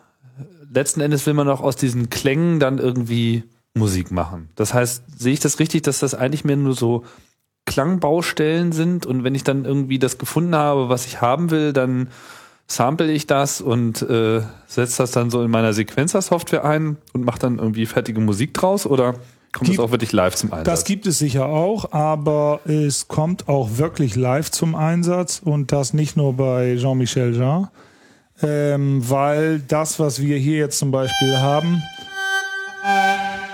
das ist ja ein spielbarer Klang, den ich auch als geübter Musiker durchaus live einsetzen kann zu Gitarre, Bass, Schlagzeug oder einem Freund am Klavier. Und dafür, für diesen Klang habe ich jetzt im Endeffekt nur vier oder fünf Module äh, genötigt, irgendwas zu machen. Und mit anderen Und dann Modulen kam schon der Mischer Hm. und äh, ich könnte natürlich gleichzeitig jetzt ein äh, wildes Geräusch empfinden äh, oder zum Beispiel die Rhythmusmaschine in dem Filter äh, den Rhythmus dazu spielen lassen, ähm, wo ich dann die die Vögelgeräusche ähm, die ähm, die äh, Trautoniumgeräusche wollte ich sagen, äh, mir fehlten da die Worte, äh, noch dazu mische. Äh, andere Geräusche auch aus dem natürlichen Leben kann man natürlich über ein Sampler-Modul dann in sein Modularsystem speichern. Das ist natürlich eine digitale Einheit, aber es gibt einen kleinen Streifen, das ist ein Sampler. Da kann ich dann ein Sample reinschicken. Das kann ich vorher von zu Hause irgendwie oder aus einer Aufnahme irgendwie da drin zur Verfügung haben und in Abhängigkeit von einem Gate-Signal von meinem Sequencer wird das Sample abgespielt und in Abhängigkeit von einer Steuerspannung wird das Sample vorne beschnitten und fängt später an oder hinten beschnitten und hört früher auf. Und damit kann ich zum Beispiel mit drei Modulen oder so mir was machen, was das Wort Atomkraft in seinen einzelnen Scheibchen durchläuft und äh, kann damit durchaus eine künstlerisch wertvolle Performance darstellen, die ähm, mal eben so ähm, Zusammengestöpselt bespielbar wurde. ist. Zusammengestöpselt wurde, bespielbar ist, da stecke ich einen Stecker rein und das geht los. Das heißt, analog und digital widerspricht sich hier auch nicht. Wir reden ja im Prinzip ja auch gerade über zwei Sachen gleichzeitig. Wir haben auf der einen Seite so die analoge Klangerzeugung als solche, die sich dann ganz wunderbar zum Anfassen präsentiert, gerade mit so einem modularen System. Aber in so einem modularen System muss dann nicht zwingend alles analog sein, sondern da können dann auch genauso gut digitale Komponenten dazukommen, wie wir hier zum Beispiel gesehen haben mit diesem Effektprozessor, also dieses Hallgerät oder eben Genau. dieser Sampler, den du gerade meintest und andere. Genau, aber es hat natürlich Oder eine halt andere Aura, so ein, so ein digitaler Hall, der verkörpert ja auch einen relevanten äh, Einfluss auf diesen Klang. Und äh, es gibt durchaus da auch ein mechanisches Effekt, eine Hallspirale fürs Modularsystem, was auch der Klassiker für das Trautonium gewesen wäre, den ein bisschen eigenen äh, anderen Klang hat, wo ich eine kleine Hallspirale hinten in den Koffer reinklebe und vorne eine Steuereinheit habe oder die Hallspirale gar nicht reinklebe, sondern auf dem Tisch liegen habe, weil dann kann ich einfach in die Hallspirale reingreifen. Hätte ich auch noch mitbringen können, habe ich heute nicht, kann ich gerne beim nächsten Mal vorzeigen oder hängt bei uns Mal. im Laden. Okay. Ja, super. Ja, ansonsten habe ich natürlich auch jetzt ein paar Sachen mitgebracht, die wir gar nicht gebraucht haben, aber das macht ja gar nichts. Irgendwas hat man immer dabei, was man nicht braucht. Da braucht jeder nur in seine eigenen Taschen greifen. Und denke mal, ähm, Damit haben wir im Wesentlichen schon mal alles erklärt, wie das Ganze so funktioniert. Ähm, wie viele, also wie, dieses, dieses Modulsystem, was da jetzt, ähm, also die, dieses, dieses Aufmaß, wo das jetzt hier alle reinpassen, das ist im Prinzip das, was mal der Herr Döpfner definiert hat und alle sind ihm gefolgt, oder? Ja, genau, das ist 3HE.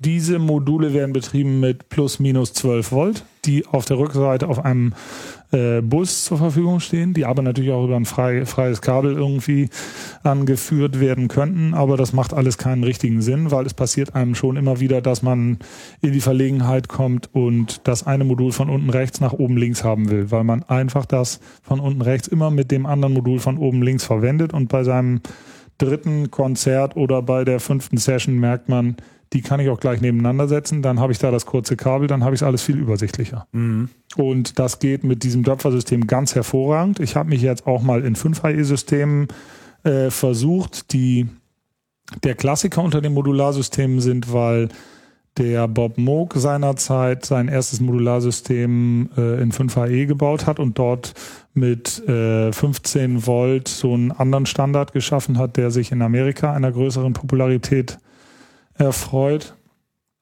Und da geht das nicht so schnell, weil die ganzen Hersteller sich nicht auf eine Norm einigen konnten und jeder hat irgendwie hier ein bisschen anders, dann ist ein Modul ein bisschen breiter, dann ist der Hintergrund ein bisschen höher, dann benutzt er eine größere Schrauben, der andere kleinere Schrauben und da ist man eigentlich die ganze Zeit so ein bisschen am Improvisieren. Wenn man es sich leisten kann, eh alle Systeme zu haben und dann von dem einen das da links stehen hat, von dem anderen das noch in der Mitte und von dem dritten das noch rechts daneben, dann kann man die Vorderseite natürlich alle hervorragend miteinander verbinden, auch die kleinen mit den großen. Und ähm, dem sind dann überhaupt keine Grenzen mehr gesetzt, aber das ist ja nicht die Realität dessen, der Musik machen will. Ja, die Leute, die Musik machen wollen, die werden wahrscheinlich sowieso äh, häufig dann erstmal auch zum Digitalmaterial greifen, sprich den Computer und Software einsetzen. Das ist ja sehr populär, weil da kommt man natürlich mit ganz anderen, äh, ganz anderem Platzbedarf im Zimmer äh, daher und natürlich auch preislich, denke ich mal, dürfte das nochmal ein Unterschied sein.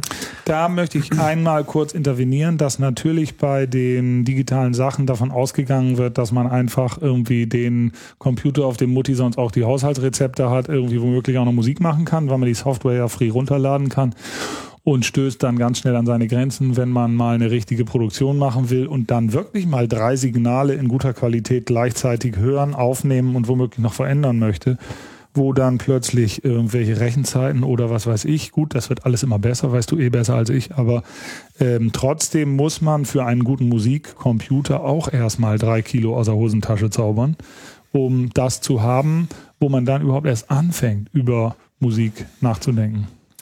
Ja, ganz klar. Ne? Und für die 3000 habe ich so eine Kiste schon voll. Ja?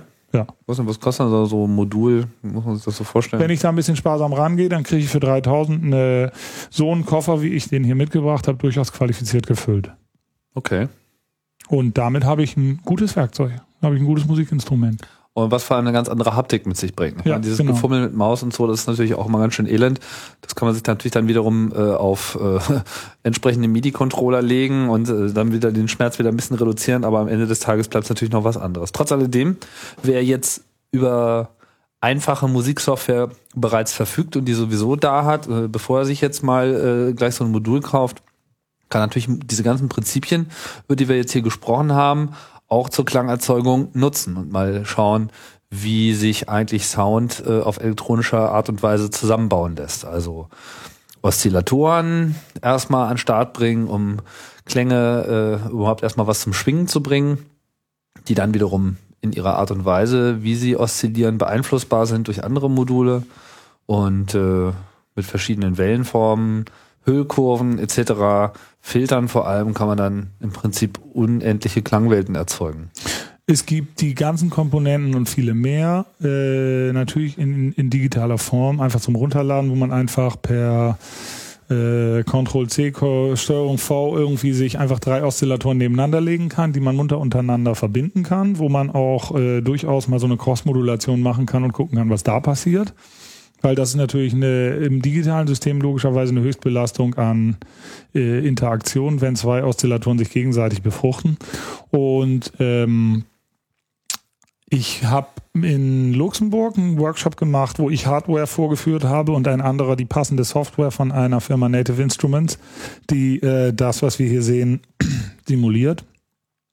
Und der hat zu meinem großen Erstaunen erzählt, dass er, um einen klassischen Synthesizer wirklich anzulegen im Workshop, viel länger braucht, als ich mit meiner Hardware, wo ich einfach ein Kabel reinstecke, weil er die Module erstmal laden muss und nebeneinander konfigurieren und dann sagen muss, worauf sie hören müssen. Und das hat mich schon sehr äh, erstaunt und enttäuscht. Wir werden versuchen, das dieses Jahr mal äh, näher zusammenzubringen, dass ich auch von der Software von ihm was lerne und er von mir von der Hardware was lernt und wir vielleicht parallel erklären, was eine Hüllkurve ist, weil ähm, das braucht man tatsächlich nur einmal lernen und hat es gecheckt, wenn man einmal ein Kabel reingesteckt hat und selber gecheckt hat, okay, ich stecke ein Kabel rein, da höre ich was, Map, dann ziehe ich es wieder raus, dann ist es weg. Bei einer Maus ist es natürlich ein abstrakter, weil da muss ich das Kabel am anderen Ende auch irgendwie reinstecken und ich habe ja gar kein Kabel in der Hand. Also was soll die Animation? Warum gibt es nicht einen Schalter, wo ich einfach an oder ausmache? Berechtigte Frage. Ja, vielleicht zum Abschluss nochmal, äh, wollte ich nochmal so drauf kommen, dieses, du hast ja schon gesagt, äh, 70er, 80er Jahre, das war so die frühe äh, Hochkultur der Synthesizer. Dann gab's äh, 80er, 90er Jahre, ist alles ein bisschen überlagert worden, zunächst von kompakteren äh, digitalen Geräten, die so alles in sich vereinigt haben. Ich denke, in den 90er Jahren gab's dann auch einen großen Schub, und auch jetzt im vergangenen äh, Jahrzehnt hin das Ganze sozusagen dann in Software zu machen. Jetzt beobachtest du so eine so ein Wiederkehren äh, des Bauens. Es gibt mehr Leute, die äh, anfangen, wieder Synthesizer zu bauen. Was steckt da so kulturell dahinter? Also warum, warum ist das so? Ich habe den Eindruck, dass die Individualität, nach der wir ja alle suchen, dass wir unseren eigenen Stempel irgendwo aufdrücken, dahin führt, dass eben das, was früher das Werkzeug auf der Bühne war, nämlich so eine Rhythmusmaschine von Korg und einen Synthesizer daneben, den man zusammen mit seinem Gitarristen und seinem Schlagzeuger performt hat, dass das eher zur Home, Home Entertainment Elektronik wird. Und dass äh, das Zeug, was wir hier machen, wo man sich individuell aus äh, zehn Modulen sein Musikinstrument zusammenschraubt und das nochmal kombiniert mit drei anderen äh, Geschichten, eher das ist, was der Künstler auf der Bühne benutzt. Und dass der ähm, die einzelne Komponente mehr und mehr zum selber äh, definieren der eigentlich kreative Prozess ist. Das heißt, dass derjenige eben nicht mehr Musik auf Platten macht, sondern dass derjenige Musik mit Instrumenten macht, weil die Instrumente haben alle einen eigenen Klang. Der eine Oszillator klingt anders als der andere, der andere Filter klingt anders als der nächste und es gibt auch Module, die kombinieren drei Sachen, die haben zwei Zufallsspannung und zwei eigene Oszillatoren drin, wo die ganze Zeit irgendein Gebrezel rauskommt, ähm, wo du denkst, äh, aha, okay, aber das verstehe dann selbst ich nicht mehr, wo ich davor stehe und denke, ist ja toll aber ähm, das führt mein, ich kann auf alles Einfluss nehmen, wieder total ad absurdum. Da steckst ein Kabel rein und da kommt und dann kannst du verschiedene Komponenten von Zufällen beeinflussen. Das ist sehr innovativ und bringt dich auf total neue Gedanken, wenn du auf sowas stehst. Mhm. Hat, hat eine eigene Dimension. Und ja. ähm, da gibt's immer mehr Leute und die, die, die das neu erfinden, die da irgendwie neue Sachen entwickeln. Und ähm, der Löter wird, glaube ich, an sich so langsam zum Künstler. Das Problem ist, dass man das alles gar nicht mehr so richtig öffentlich abbilden kann, was fast auf die komplette Mannschaft meiner Lieferanten zutrifft. Das findet ja alles keine große Öffentlichkeit. Ich bin so ein bisschen das Indie-Label oder eins von den Indie-Labels, die da irgendwie so von 0 bis 100 kommt, was man tatsächlich in Stückzahlen so umsetzen kann. Und darüber hinaus geht es entweder gar nicht oder geht irgendwie einmal im Jahr für einen der Hersteller manchmal, die mhm. dann, äh, wie man das früher sagen würde, einen Major-Deal haben die dann mehr verkaufen. Weil genau, aber die meisten bauen. sind in ihren Studios wollen. und basteln ihr eigenes Zeug und ähm, das ist dann entweder das Circuit Banding, wo es experimentell zugange geht, oder halt äh, Ingenieurswissen, was dann mal für die eigene Kunst angewendet wird. In äh, Abwendung der sonst einem Ingenieur anheimliegenden beruflichen Pflichten bei Siemens oder was weiß ich wo. Ja, Andreas. Viel gesprochen. Viel gesprochen. Ich würde gerne noch dazu sagen, ähm, Sag mal ich, was dazu. Ich wundere mich, ähm, wer sich das jetzt alles anhört. Was ich da erzählt habe. Da wundere ich mich auch immer drüber.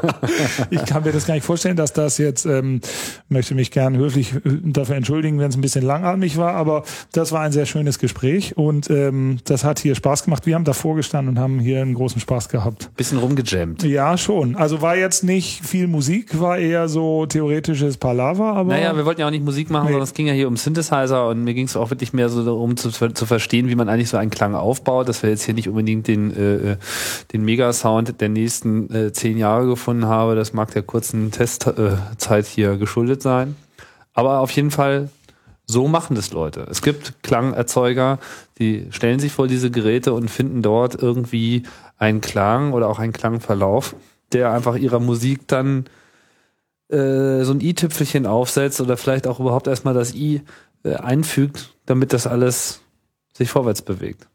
Äh, ich das kann nur jedem so totale empfehlen. Klangnerds, oder? Ja, so, ja, nee, wie gesagt, ne, es sind teilweise sehr ernstzunehmende äh, Musikanten der Neuzeit und Gegenwart, teilweise erfolgreiche ähm, Künstler, die viele Platten verkaufen, teilweise auch wirklich einfach ähm, äh, experimentelle Kellermusikbastler, die einen großen Spaß daran haben, für sich selber was zu machen. Und das ist alles, hat alles seine Berechtigung und macht mit Sicherheit alles Spaß. Ich kann nur jedem empfehlen, das zumindest mal auszuprobieren und im Rahmen seiner Möglichkeiten sich vielleicht was zu leihen oder bei einem Freund einfach mal eine Hand anzulegen und rauszufinden, ob das was für einen ist, indem man da ein bisschen, das kriegt man nicht mehr eben in einem Nachmittag raus und ähm, da muss man sich auch nicht ich meine, man muss schon, man kann sich das nicht runterladen. Man muss eben irgendwo Hand anlegen. Das heißt, äh, es braucht eigentlich Läden und es braucht eigentlich einen Ort der Begegnung.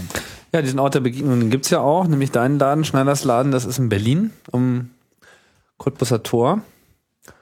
Ähm, da kann man auch auftauchen und da kann man sich dann auch mal diese ganzen modularen äh, Synthesizer und äh, Theremine und was da nicht sonst noch alles rumsteht, auch äh, mal anschauen. Wer sich da inspirieren lassen will, sicherlich herzlich eingeladen.